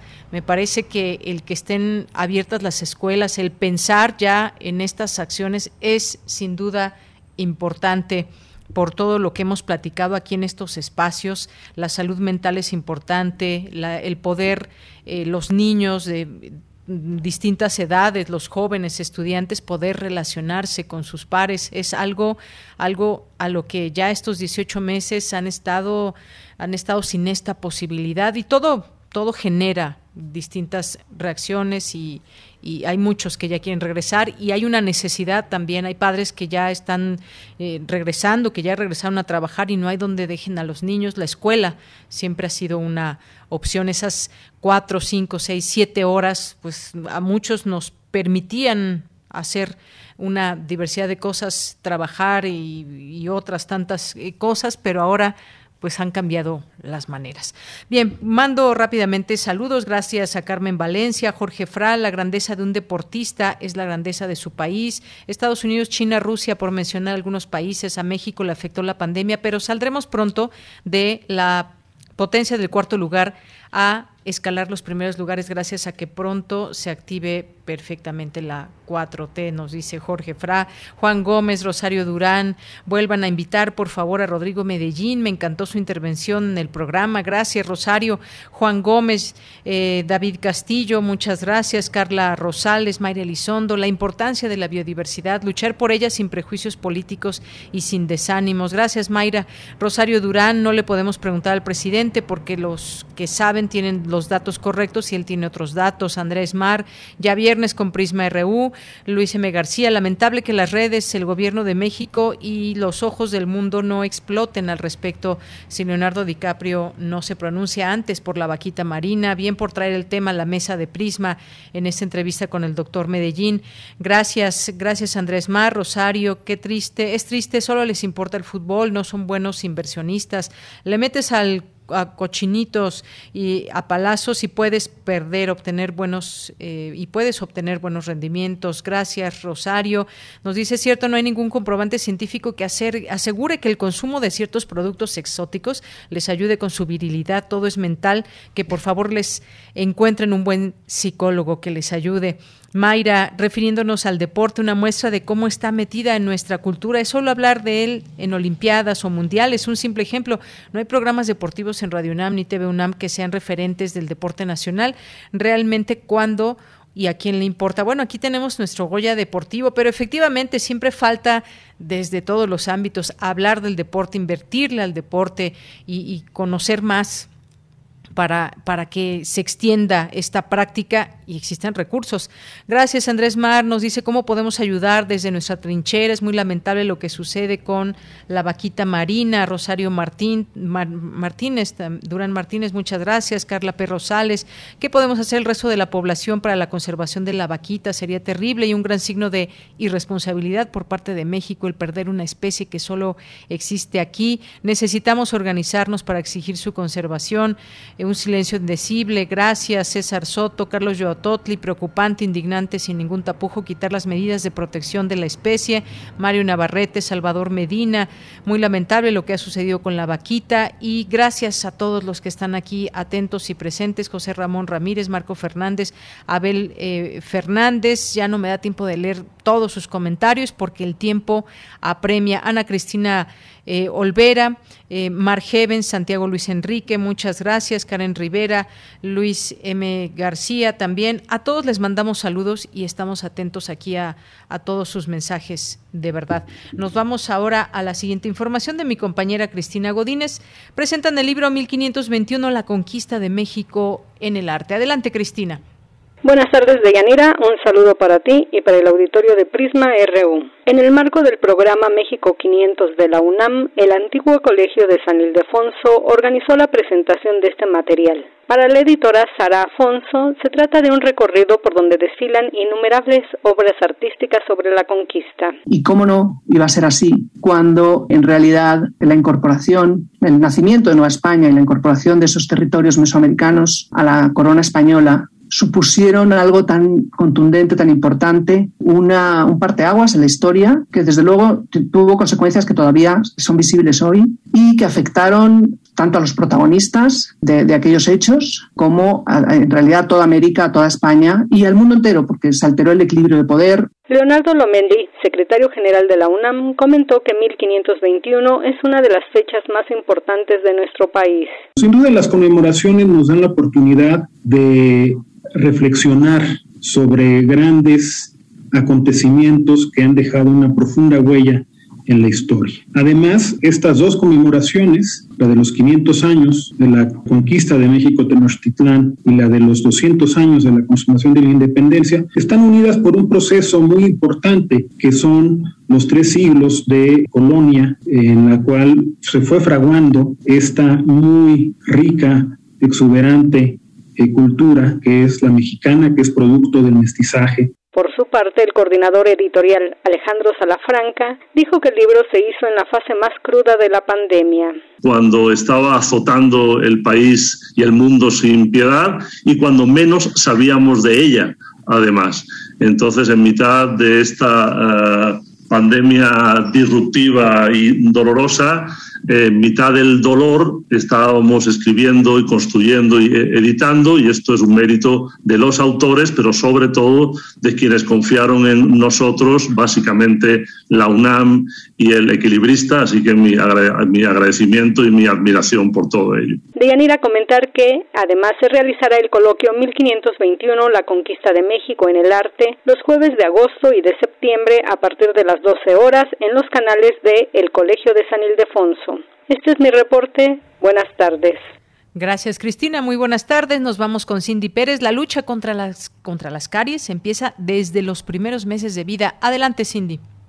Deyanira, muy buenas tardes a ti y a todo el auditorio de Prisma RU. Dora Liz Vera Cerna, de la Facultad de Odontología de la UNAM, afirmó que las caries en niños son un problema grave de salud que se presenta desde edades tempranas. El sistema de vigilancia epidemiológica de patologías bucales de la Secretaría de Salud señala que 85% de los infantes y adolescentes entre 6 y 19 años, es decir, que ya tienen la segunda dentición o dientes permanentes, presentan esta enfermedad. Niños que van de 6 años, o sea, 5 años, 11 meses hacia abajo, con caries de la infancia temprana, que es el nombre correcto que actualmente está, eh, digamos, eh, autorizado o, o, avalado por los organismos que han estado estudiando la odontopediatría a nivel mundial, eh, en donde los dientes de leche se ven afectados hacia un 71% y desafortunadamente también en formas que pueden ser más graves. La experta de la UNAM expuso que desde hace décadas las caries son el principal padecimiento de la boca tanto en niños como en adultos. La Organización Mundial de la Salud reportó el año pasado, antes del inicio de la pandemia, que 3.500 millones de personas están afectadas. 530 millones de niños las presentan durante la primera dentición cuando aún tienen dientes de leche. O en dientes que no deberían de presentar una enorme destrucción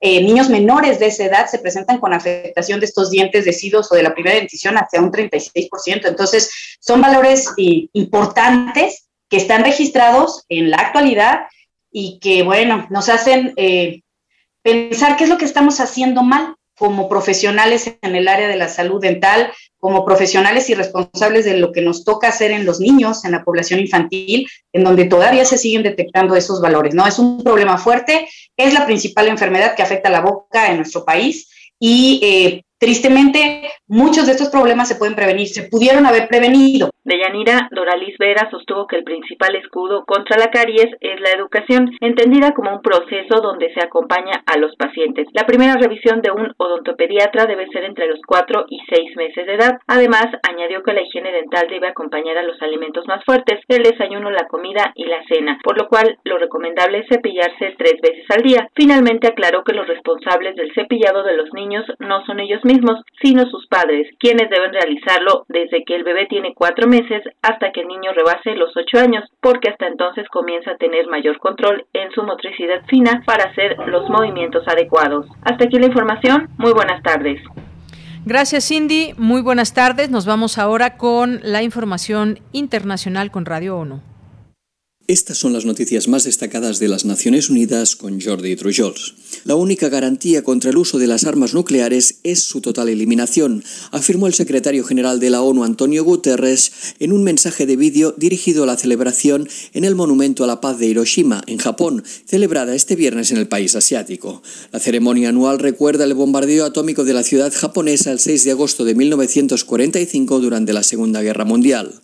El jefe de la ONU rememoró el impacto que causó esta acción bélica. En este día, hace 76 años, una arma nuclear provocó un sufrimiento inimaginable a los habitantes de esta ciudad, matando a decenas de miles de personas al instante, a decenas de miles tras el bombardeo y a muchas más en los años siguientes. El secretario general expresó su profunda preocupación por la falta de avances hacia la consecución de un mundo libre de armas nucleares. Por último, llamó a los países que poseen arsenales nucleares a adoptar medidas de reducción del riesgo tanto individual como conjuntamente. Afganistán se encuentra en estos momentos en un peligroso punto de inflexión, advirtió este viernes ante el Consejo de Seguridad la representante especial del secretario general para Afganistán, Deborah Lyons. La responsable de la misión de asistencia de las Naciones Unidas en ese país recordó que durante las últimas semanas la guerra en Afganistán ha entrado en una nueva fase más mortífera y destructiva, y que durante los dos últimos meses los talibanes capturaron zonas rurales que sirvieron como base para lanzar ataques a grandes ciudades. Los primeros informes sugieren que los talibanes han capturado hoy la capital de la provincia de Nimros. También se han producido intensos combates en el norte de Afganistán. Se trata de un claro intento de los talibanes de apoderarse de los centros urbanos con la fuerza de las armas. El número de víctimas de esta estrategia es extremadamente angustioso y el mensaje político es profundamente perturbador, alertó. Lyons recordó que se esperaba una disminución de la violencia cuando se firmó el acuerdo entre Estados Unidos y los talibanes en febrero de 2020. Y hasta aquí las noticias más destacadas de las Naciones Unidas.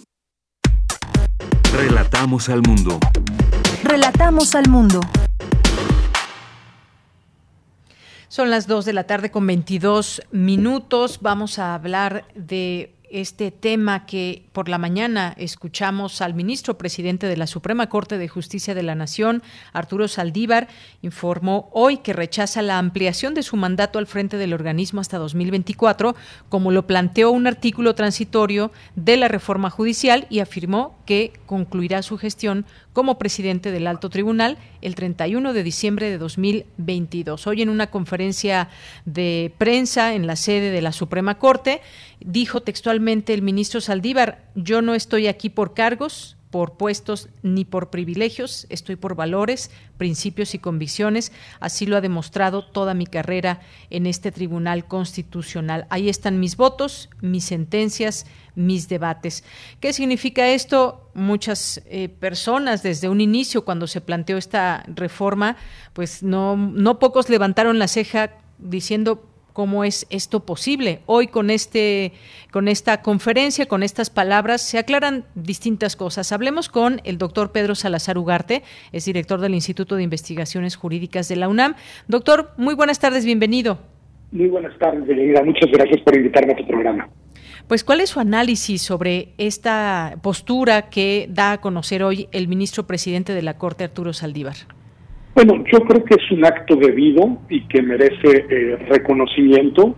Es una decisión que hace pública hoy que distiende eh, un ambiente que se había enrarecido mucho hacia el interior del Poder Judicial y también, digamos, en los eh, contextos de gente que interactúa y que tiene vinculación con los temas jurisdiccionales. Y la decisión del ministro presidente pues permite centrar la atención, como él mismo decía, ahora en la parte importante de esa operación jurídica, que es la implementación de la reforma judicial, que venía, digamos, como él mismo dijo también hace algunos días, de alguna manera eh, eh, pues empañada con, con este artículo transitorio. Se trata por el momento de una decisión política que él fue categórico al afirmar que es una decisión ya tomada, definitiva, que él no aceptaría una extensión de su mandato y que después, eso ya lo agrego yo, pues deberá de formalizarse jurídicamente, veremos de qué manera y esperemos que suceda en los próximos días. Hay por ahí ya unos recursos de acciones, de controversias de constitucionalidad presentadas en contra de esa disposición, este que pues la Corte en principio podría y tendría que desahogar, y hay también una, una consulta que él mismo había presentado ante los ministros sobre y ministras sobre el mismo tema. Entonces, bueno, esta situación requerirá todavía, digamos, una, una confirmación jurídica, porque hay que recordar que la extensión de mandato no solo se aprobó para él, sino también para las y los integrantes del Consejo de la Judicatura Federal, quienes no se han pronunciado, salvo desde hace mucho tiempo el, el consejero Batis, que él también dijo que él no aceptaría ninguna extensión. Este, bueno, pues yo supongo que lo que sucederá, pero aquí estoy en el terreno de las suposiciones, es que la Corte eh, sesionará tarde o temprano para pronunciarse sobre la validez o invalidez de ese artículo transitorio.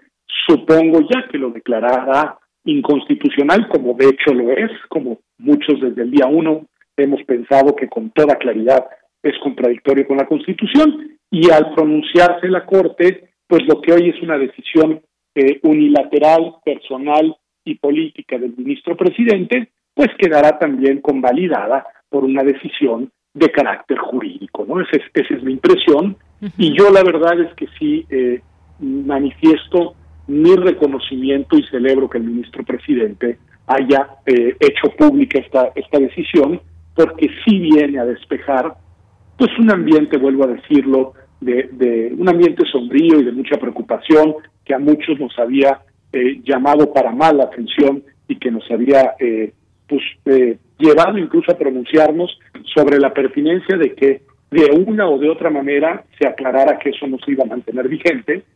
Y pues ya, el día de hoy el ministro presidente lo aclaró y lo aclaró con contundencia, lo aclaró con claridad y ha quedado zanjada esa situación.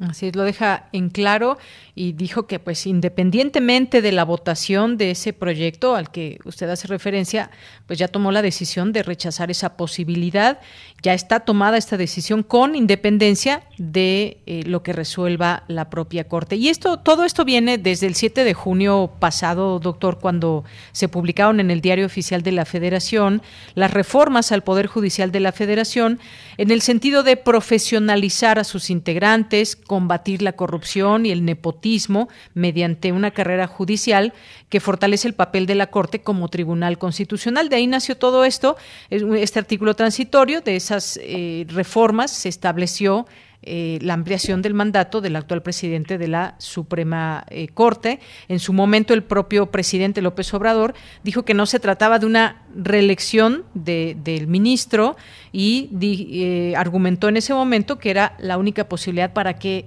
se implemente o implemente el combate de la corrupción al interior del Poder Judicial Federal, que bueno, pues evidentemente tendrá que haber otras formas para que todo esto se profesionalice, se, termine en todo caso eh, o se cierre la puerta a los actos de corrupción, pero por lo pronto eh, queda clara esta parte del ministro presidente. Lo demás deberá seguir en marcha. Así es. Bueno, aquí lo importante es que todas esas medidas a las que eh, usted alude que tienen que ver con precisamente la parte sustantiva de la reforma y, y que ahora tienen que implementarse, pues habían quedado de alguna manera, digamos, atrapadas en el debate público en torno al transitorio de la ampliación de mandatos, que si bien como en efecto el presidente de la República decía no se trataba de una eh, ampliación del mandato como ministro de la Corte del, ministro Saldívar, eh, sí se trataba de una ampliación de su mandato como presidente de la misma y también de una ampliación, ahí sí, del mandato como consejeros de la Judicatura, de las y los consejeros de la Judicatura. Entonces, pues la verdad es que habían de las dos cosas ahí dentro y siendo que la Constitución es muy clara en que los mandatos en ambos casos tienen un plazo fijo determinado y no puede existir una ampliación del mismo. Entonces, bueno, eh, eh, en ese sentido, pues lo que hoy sucede es que se zanja, digamos, una, una discusión pública eh, y, y se puede empezar ahora sí a pensar en la implementación propiamente de la reforma, que es en lo que deben de estar concentrados y concentradas, eh, pues además de los asuntos jurisdiccionales, obviamente, pero quienes dirigen al Poder Judicial y en particular el, el, ministro presidente, que tendrá ahora pues estos meses de aquí a diciembre y un año más para iniciar el primer tramo de implementación de la reforma, una reforma que seguramente se seguirá implementando a lo largo de varios meses, ¿no? O sea, años, perdón, no, meses. Entonces, bueno, este será el primer tramo, le tocará él encabezarlo. Yo creo que sí es importante eso, porque él, fue quien impulsa la, la reforma, quien la, de alguna manera, incluso quien imagina partes importantes de esa reforma, quien liderea, digamos, su, su diseño, y bueno, pues le tocará liderar todavía el primer tramo de implementación, pero eh, creo que podemos celebrar que eh, el marco constitucional y el orden constitucional pues ha quedado a salvo en, en esta en esta situación no entonces este yo yo en lo personal la verdad es que reconozco y además me importa hacerlo públicamente porque cuestioné públicamente en repetidas ocasiones el sentido de esa de esa norma pues reconozco en lo que vale la determinación del ministro eh, presidente que con ello confirma que es como como todos sabemos pues un hombre de, leyes, un hombre de constitución y un hombre que tiene muy claro, digamos, eh, la importancia de respetar el orden constitucional para poder realizar la tarea que les corresponde como jueces constitucionales precisamente eh, en la Suprema Corte de Justicia. Así es, congruente a todo lo que él ha señalado y, que es y que dijo. Ahí está su carrera política expuesta, congruente a, esta, a este tema. El orden constitucional a salvo, nos dice usted. Pues gracias, doctor Pedro Salazar Ugarte, por este punto de vista. Al contrario, muchas gracias, muy buenas tardes y muy buen fin de semana. Igualmente para usted, hasta luego. Muy buenas tardes. Gracias al doctor Pedro Salazar Ugarte, director del Instituto de Investigaciones Jurídicas de la UNAM. Pues queda expuesto de manera muy clara esta confirmación que hace el ministro presidente Arturo Saldívar en torno a la permanencia en su cargo, hasta donde lo mandata la ley y lo que dice la Suprema Corte y como pues lo dice el marco jurídico y constitucional. Continuamos. Corriente Alterna. Periodismo veraz y responsable. Un espacio de la Coordinación de Difusión Cultural, UNAM.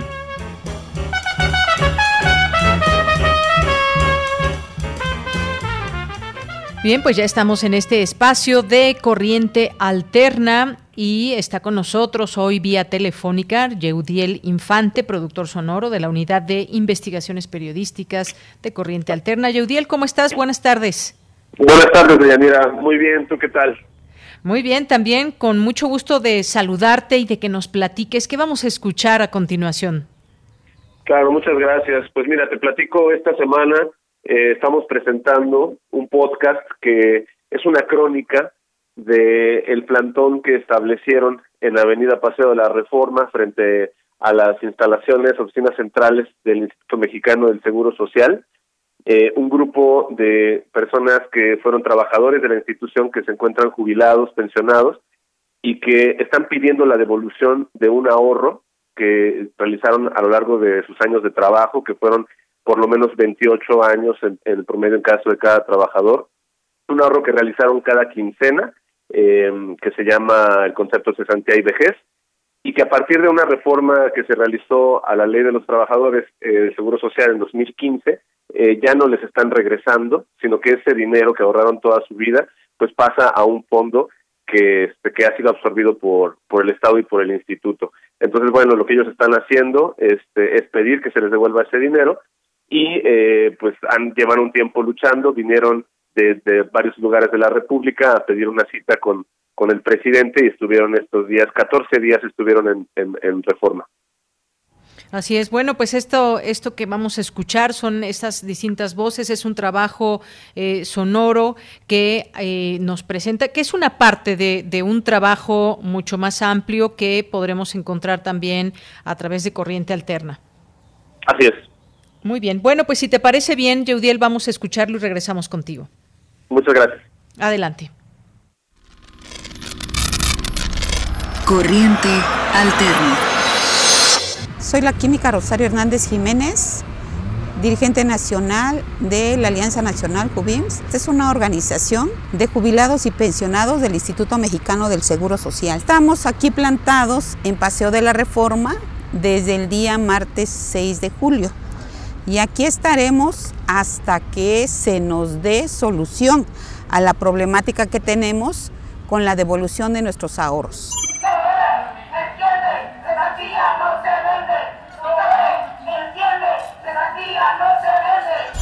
Ángel Palestino Vilchis, soy jubilado IMSS del médico del Seguro Social. Todos nosotros, los trabajadores IMSS, nos contratamos con una ley, la ley del Seguro Social vigente en el 73.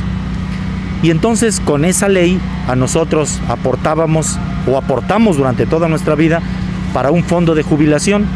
Cada 15 días una cierta aportación que representa un ahorro que va a ser para tu pensión. Pero la ley cambia y en el 2005 y en el 2008 se hacen otras modificaciones que incluye una aportación personal que se va a un fondo y es donde se crean las afores. Nos hicieron ingresar también a esta nueva modalidad y ahora nos descuentan por partida doble, tanto para el fondo de jubilación como para el ahorro personal. Y así fue durante toda nuestra vida laboral hasta que nos jubilamos. Lo que un trabajador del Seguro Social ahorra en cesantía en vejez durante 28 años equivale a lo que un magistrado gana en un mes. Todos los jubilados que, se, que lograron jubilarse antes del 2015, cuando se jubilaron, además les regresaron ese dinero porque ellos no se habían contratado bajo el régimen de aportaciones personales, sino el régimen que incluye este, el fondo de jubilación. Entonces todo eso se lo devolvieron. Pero cuando nosotros nos intentamos jubilar después del 2015, ya no nos devuelven ese dinero. Firmamos un contrato con las Afores, el cual dice que al finalizar nuestra vida laboral, ese dinero se nos regresaría. Lo que ha hecho nuestro presidente de la República es difamarnos y decir que nosotros queremos una doble pensión. Esto nos hace ver muy mal. Estoy hablando de 400 mil, 300 mil, 250 mil, 700 mil, cantidades que dependen de la categoría del trabajador, es decir, del trabajo que desempeñaba. Cuando este trabajador cumple 60 años, la AFORE ya no le devuelve su dinero. En el mismo estado de cuenta aparece una leyenda donde dice, tu dinero ha sido transferido al gobierno y al Seguro Social.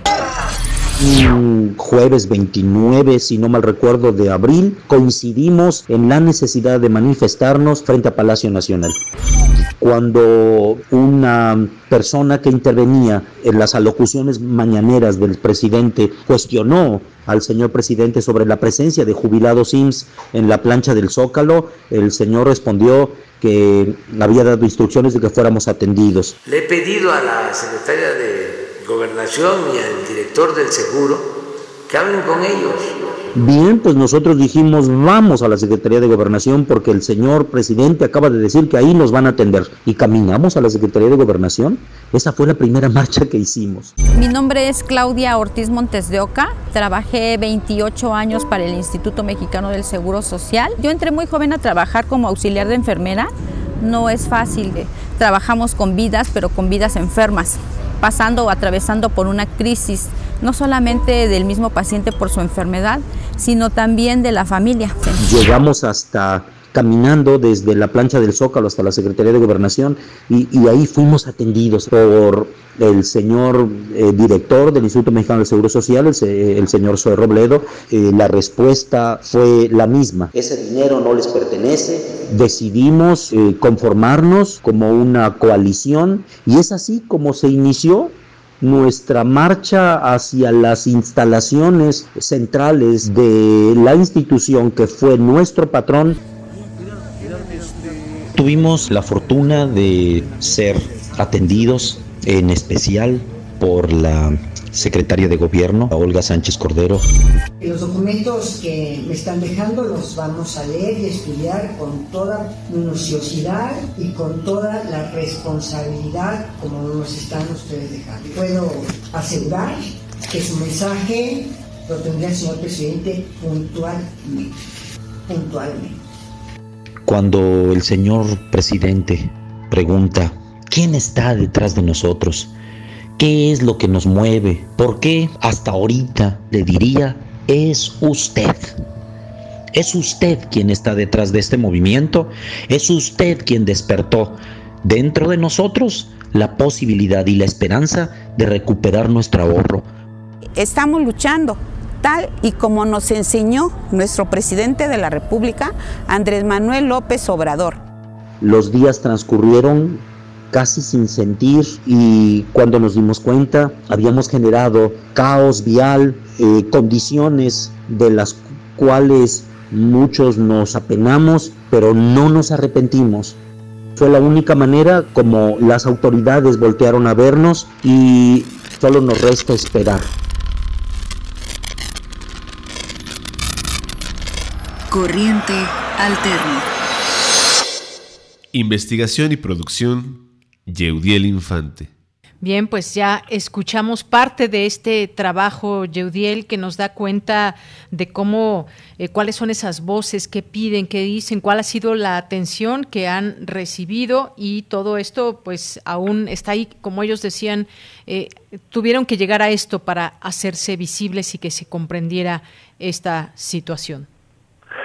Así es, Deyanira, y bueno, este también como se aprecia al final, eh, de esta cápsula que escuchamos ahorita del podcast, pues ellos siguen a la espera, ¿no? Lo último que sucedió fue que ellos levantaron el plantón tras ser recibidos por, por la secretaria de Gobernación, Olga Sánchez Cordero, eh, quien básicamente se comprometió a hacer llegar los documentos probatorios de, de lo que argumentan los jubilados al presidente eh, y pues se encuentran esperando respuesta todavía. Muy bien, bueno, pues veremos en qué termina esto, cuál es esa respuesta, cuándo llega y por lo pronto pues ahí las distintas voces, trabajo que podemos escuchar y conocer más ampliamente a través de Corriente Alterna, Yeudiel. Así es, pueden escuchar la versión completa del podcast eh, a partir de este fin de semana en corrientealterna.unam.mx y pues bueno, enterarse con más detalles de cómo está la historia. Muy bien, pues Yeudiel Infante, muchísimas gracias y muy buenas tardes. Gracias, Deyanira, hasta luego. Hasta luego. Buenas tardes. Prisma RU. Relatamos al mundo.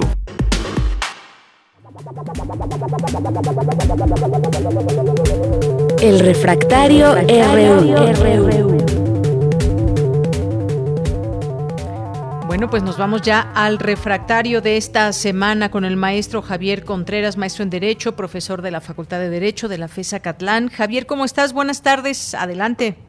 Hola, ¿qué tal, Deyanira? Muy buena tarde para ti, para todo nuestro amable auditorio en Prisma RU. Pues terminamos con una nueva semana y una semana que estuvo a punto de ser sumergida en una crisis constitucional, dirían algunos, en el Estado mexicano tuvimos este severo problema en el Tribunal Electoral del Poder Judicial de la Federación, donde el magistrado presidente Vargas fue increpado por sus colegas magistrados en la sala superior del tribunal, una de las eh, más sólidas de la democracia mexicana y donde algunos dirían sería una especie de albazo jurídico en tanto la eh, moción para destituir a este magistrado en la presidencia de este órgano electoral. El tema ha dado mucho de qué hablar, pero se trata de un asunto de capital importancia para nuestra democracia por lo siguiente.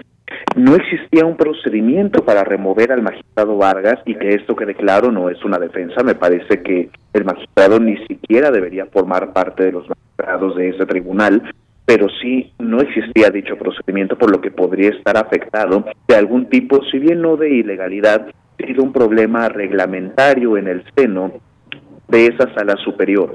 Ahora bien, el ministro presidente de la Suprema Corte de Justicia, Arturo Saldívar, ha salido esta mañana justamente a dar una conferencia de prensa para anunciar dos cosas importantísimas. La primera, que no estará aceptando esta extensión de mandato como presidente de la Suprema Corte de Justicia y del Consejo de la Judicatura para el año 2024 y en un segundo momento, conforme al tema que nos atiende, invitando a este magistrado presidente Vargas a que se retire y que se haga un lado para poder mantener la estabilidad de nuestras instituciones democráticas.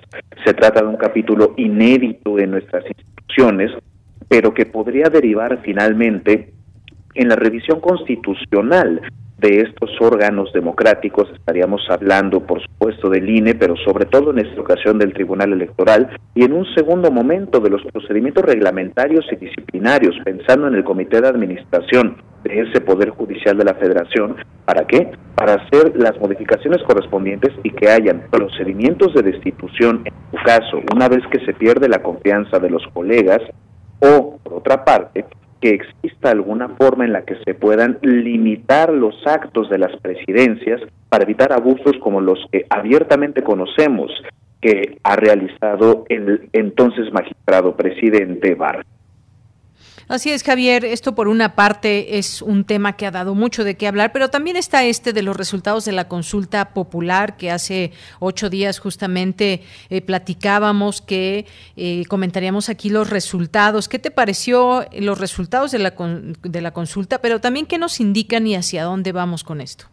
Me parece un tema importantísimo, querida Yanira, y justo tienes mucha razón. Esto no se trata únicamente del resultado del famoso 40% del que se hablaba de que fuese vinculante o no, sino que leyendo con mayor atención la pregunta nos lleva a hablar acerca de las víctimas. Esto fue algo que el mismo presidente de la Suprema Corte había mencionado cuando se refraseó la pregunta propuesta por el presidente y brindaba una especie de alternativa o apertura a los mecanismos de justicia transicional. Creo que donde nos deberíamos fijar y hay que poner el dedo en el renglón es en las millones de personas que salieron a expresarse en esta consulta, donde el resultado del sí fue mayoritario, fue avasallador, y es allí donde tendríamos que estar observando. Es decir, en primer lugar, hay millones de personas que están buscando la apertura de ese proceso de justicia transicional, a quienes no debemos dejar de lado, independientemente del porcentaje de participación en términos de la lista nominal del INE, y en un segundo momento, y que valdría mucho la pena considerar, sobre todo desde la oposición, que salieron más personas a votar por esa consulta popular que la cantidad de votos que juntaron los dos principales partidos de oposición en el país. Oye, ese es un muy buen dato. Creo que esto tendría que ser una gran llamada de atención a la oposición, que por ahí diría el clásico, moralmente derrotada, no ha sabido cómo volver a eh, convencer al electorado de sus propias propuestas políticas.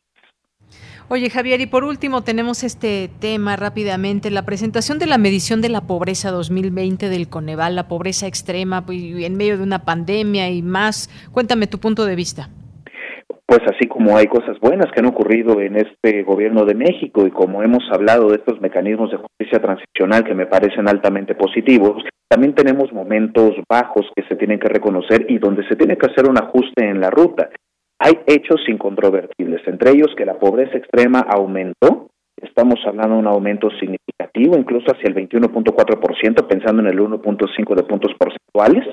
Se trata también de una información cuestionable cuando se ha dicho que hasta el 95% de los hogares en pobreza reciben algún apoyo por parte del gobierno de México. Esta es una cifra controvertida que se tiene que analizar con atención, puesto que estos resultados del Coneval, eh, procesado justamente de la Encuesta Nacional de Ingresos eh, y Gastos del Hogar este, de la INEGI, nos indica que no es tal porcentaje que ha recibido un apoyo por parte de los programas sociales, lo que demuestra la falencia, por no decir fracaso, del instrumento conocido como Censo de Bienestar, llevado por el este, entonces coordinador general de programas para el bienestar, Gabriel García.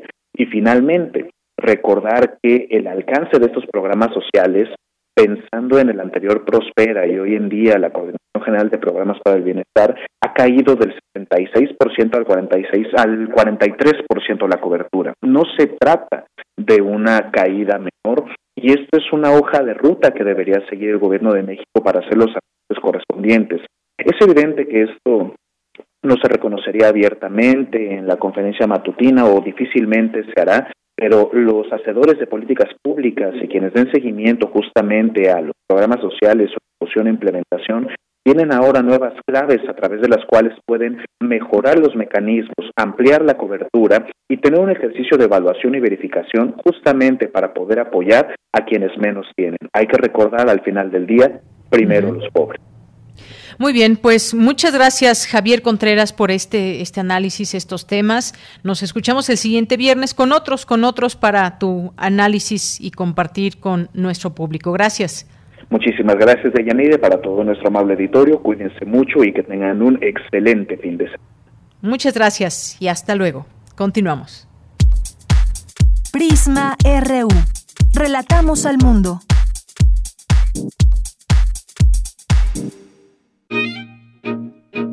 Melomanía RU. Bien, pues paremos oreja aquí en Melomanía RU con Dulce Wet.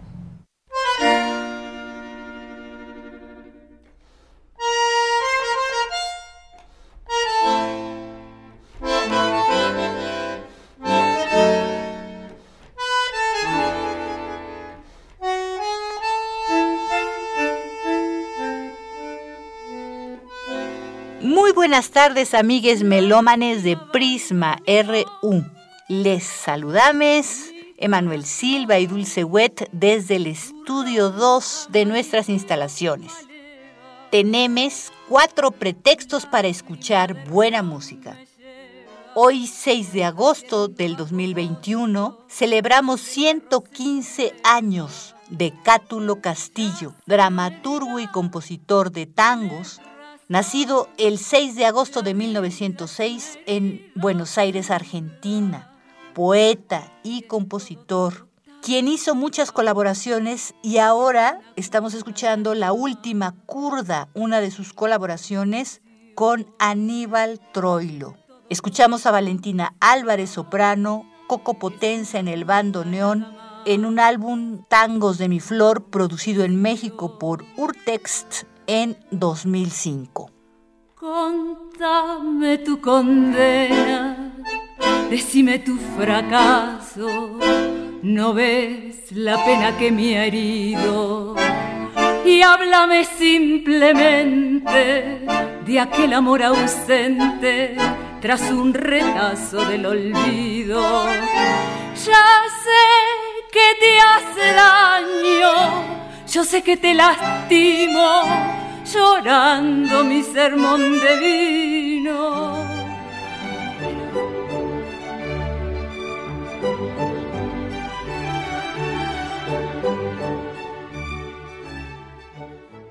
Tenemos la invitación de Oscar Tapia, director escénico de La Flauta Mágica según Papageno, con música de Wolfgang Amadeus Mozart dentro del ciclo La ópera es puro cuento y el ballet también.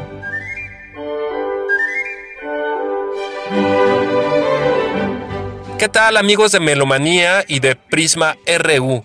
Yo soy Oscar Tapia, el director de escena de La Flauta Mágica según Papageno, y los quiero invitar a que vengan mañana y pasado, mañana 7 y el domingo 8 de agosto a las 12 y las 14 horas a disfrutar de una obra maravillosa, divertida, es una comedia que se llama La Flauta Mágica según Papageno, en la cual Tamino y Papageno, que es un simpático hombre pájaro, van a rescatar a la princesa Pamina.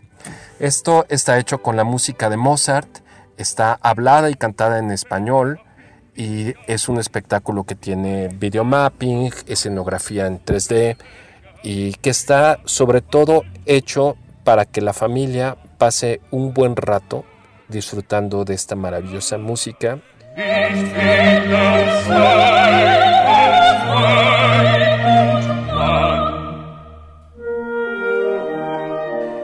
es el cierre de nuestra gira que fue gracias a Efiartes. No lo olviden, mañana 7 y pasado mañana el domingo 8 a las 12 y las 14 horas en el Teatro de las Artes del Centro Nacional de las Artes, que está en Avenida Tlalpan, esquina con Río Churbusco, en Coyoacán. La flauta mágica según Papageno. También tenemos la versión online de la flauta mágica según Papageno. Por aquellos que no estén cerca de la Ciudad de México, también pueden disfrutarlo online. Muchas gracias y los esperamos.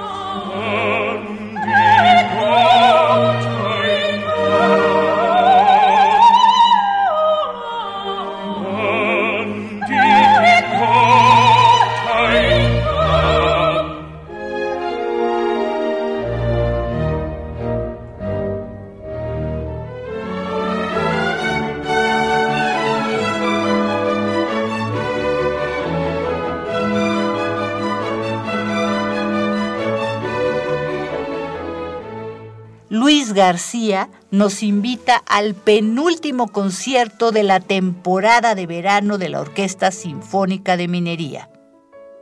Buenas tardes, Emanuel Silva, de Yanira Morán, Dulce Wet, público de Prisma RU y de esta sección Melomanía. Debido a la emergencia sanitaria que mantiene cerradas numerosas salas de concierto, la Sinfónica de Minería está realizando su temporada de verano a través de streaming semanales de conciertos los sábados y domingos de julio y agosto a través de Internet. Este fin de semana está dedicado a los héroes anónimos de la pandemia.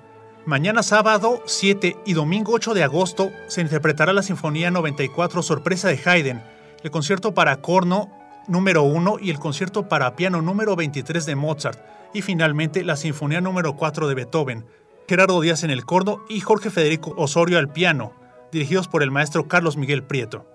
Los conciertos vía streaming podrán disfrutarse desde cualquier computador o dispositivo móvil y toda la familia con un solo acceso podrá conectarse durante todo el fin de semana desde las 10 horas del sábado hasta las 23.30 horas del domingo. A todos los radioescuchas les obsequiamos 5 pases a través de la cuenta de Twitter de Prisma RU para el concierto virtual de este fin de semana. Les recordamos a los ganadores que deben enviarlo lo antes posible, su nombre completo y su correo electrónico para que se les haga envío de su boleto y así disfruten este fin de semana con la Orquesta Sinfónica de Minería.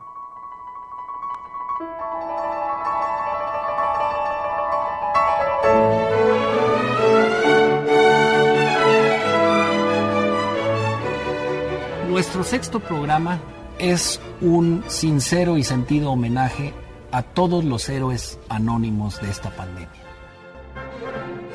Lo que van a ver es una temporada tan variada como las que tenemos siempre o más. Tienen obras que nunca han aparecido en una temporada de minería.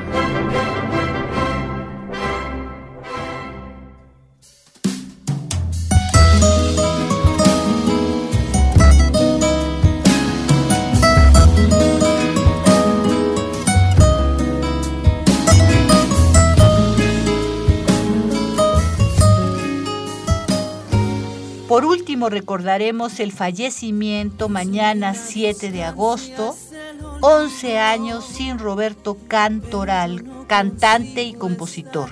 presidente de la Sociedad de Autores y Compositores de México. Sus canciones El reloj, El triste, Al final, Noche no te vayas, Regálame esta noche, La barca que estamos escuchando ahora son de las más populares de su repertorio. Es padre de la actriz mexicana Itatí Cantoral y del compositor y productor mexicano José Cantoral. Roberto Cantoral ha sido uno de los compositores mexicanos más cantados en todo el mundo.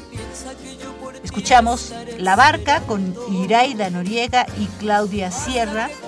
Esto es música del álbum Abraham Barrera Bolero Canción Maldita 2, producido por Urtex Digital Classics en 2016 en México. Abraham Barrera piano, melódica, arreglos y dirección. Carlitos del Puerto con trabajo, Ramón Estañaro, requinto, Jimmy Branley, percusiones, Fernando de Santiago, vihuela. Y Miguel Peña, guitarra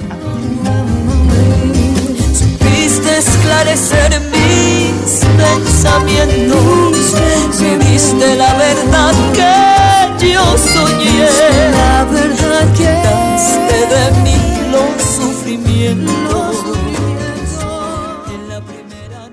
Hasta aquí Melomanía de hoy, viernes 6 de agosto del 2021. Muchísimas gracias por vuestra atención y hasta la próxima. Porque tu barca tiene que partir a cruzar otros mares de locura. Cuida que no naufrague tu vivir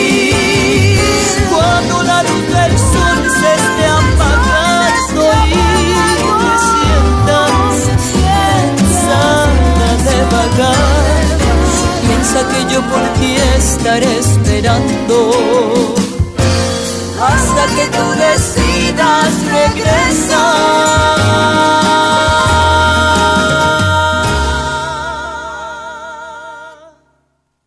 Bien, pues con esto nos despedimos, nos vamos a hacer la comida o a disfrutar la comida, depende cuál sea el caso. Le deseamos un gran fin de semana. Y recuerda que tenemos en nuestras redes sociales puesto los datos para este concierto que nos invitó eh, Luis para que no se queden fuera y vivir esta experiencia. Todavía tenemos boletos, pases dobles. Lo único que tienen que hacer es mandarnos su nombre y escribirnos su correo electrónico en mensaje directo. Con esto nos despedimos. Gracias allá en cabina Arturo, Daniel, aquí en el micrófono se despide de Yanira Morán. Que tenga buena tarde y muy buen provecho.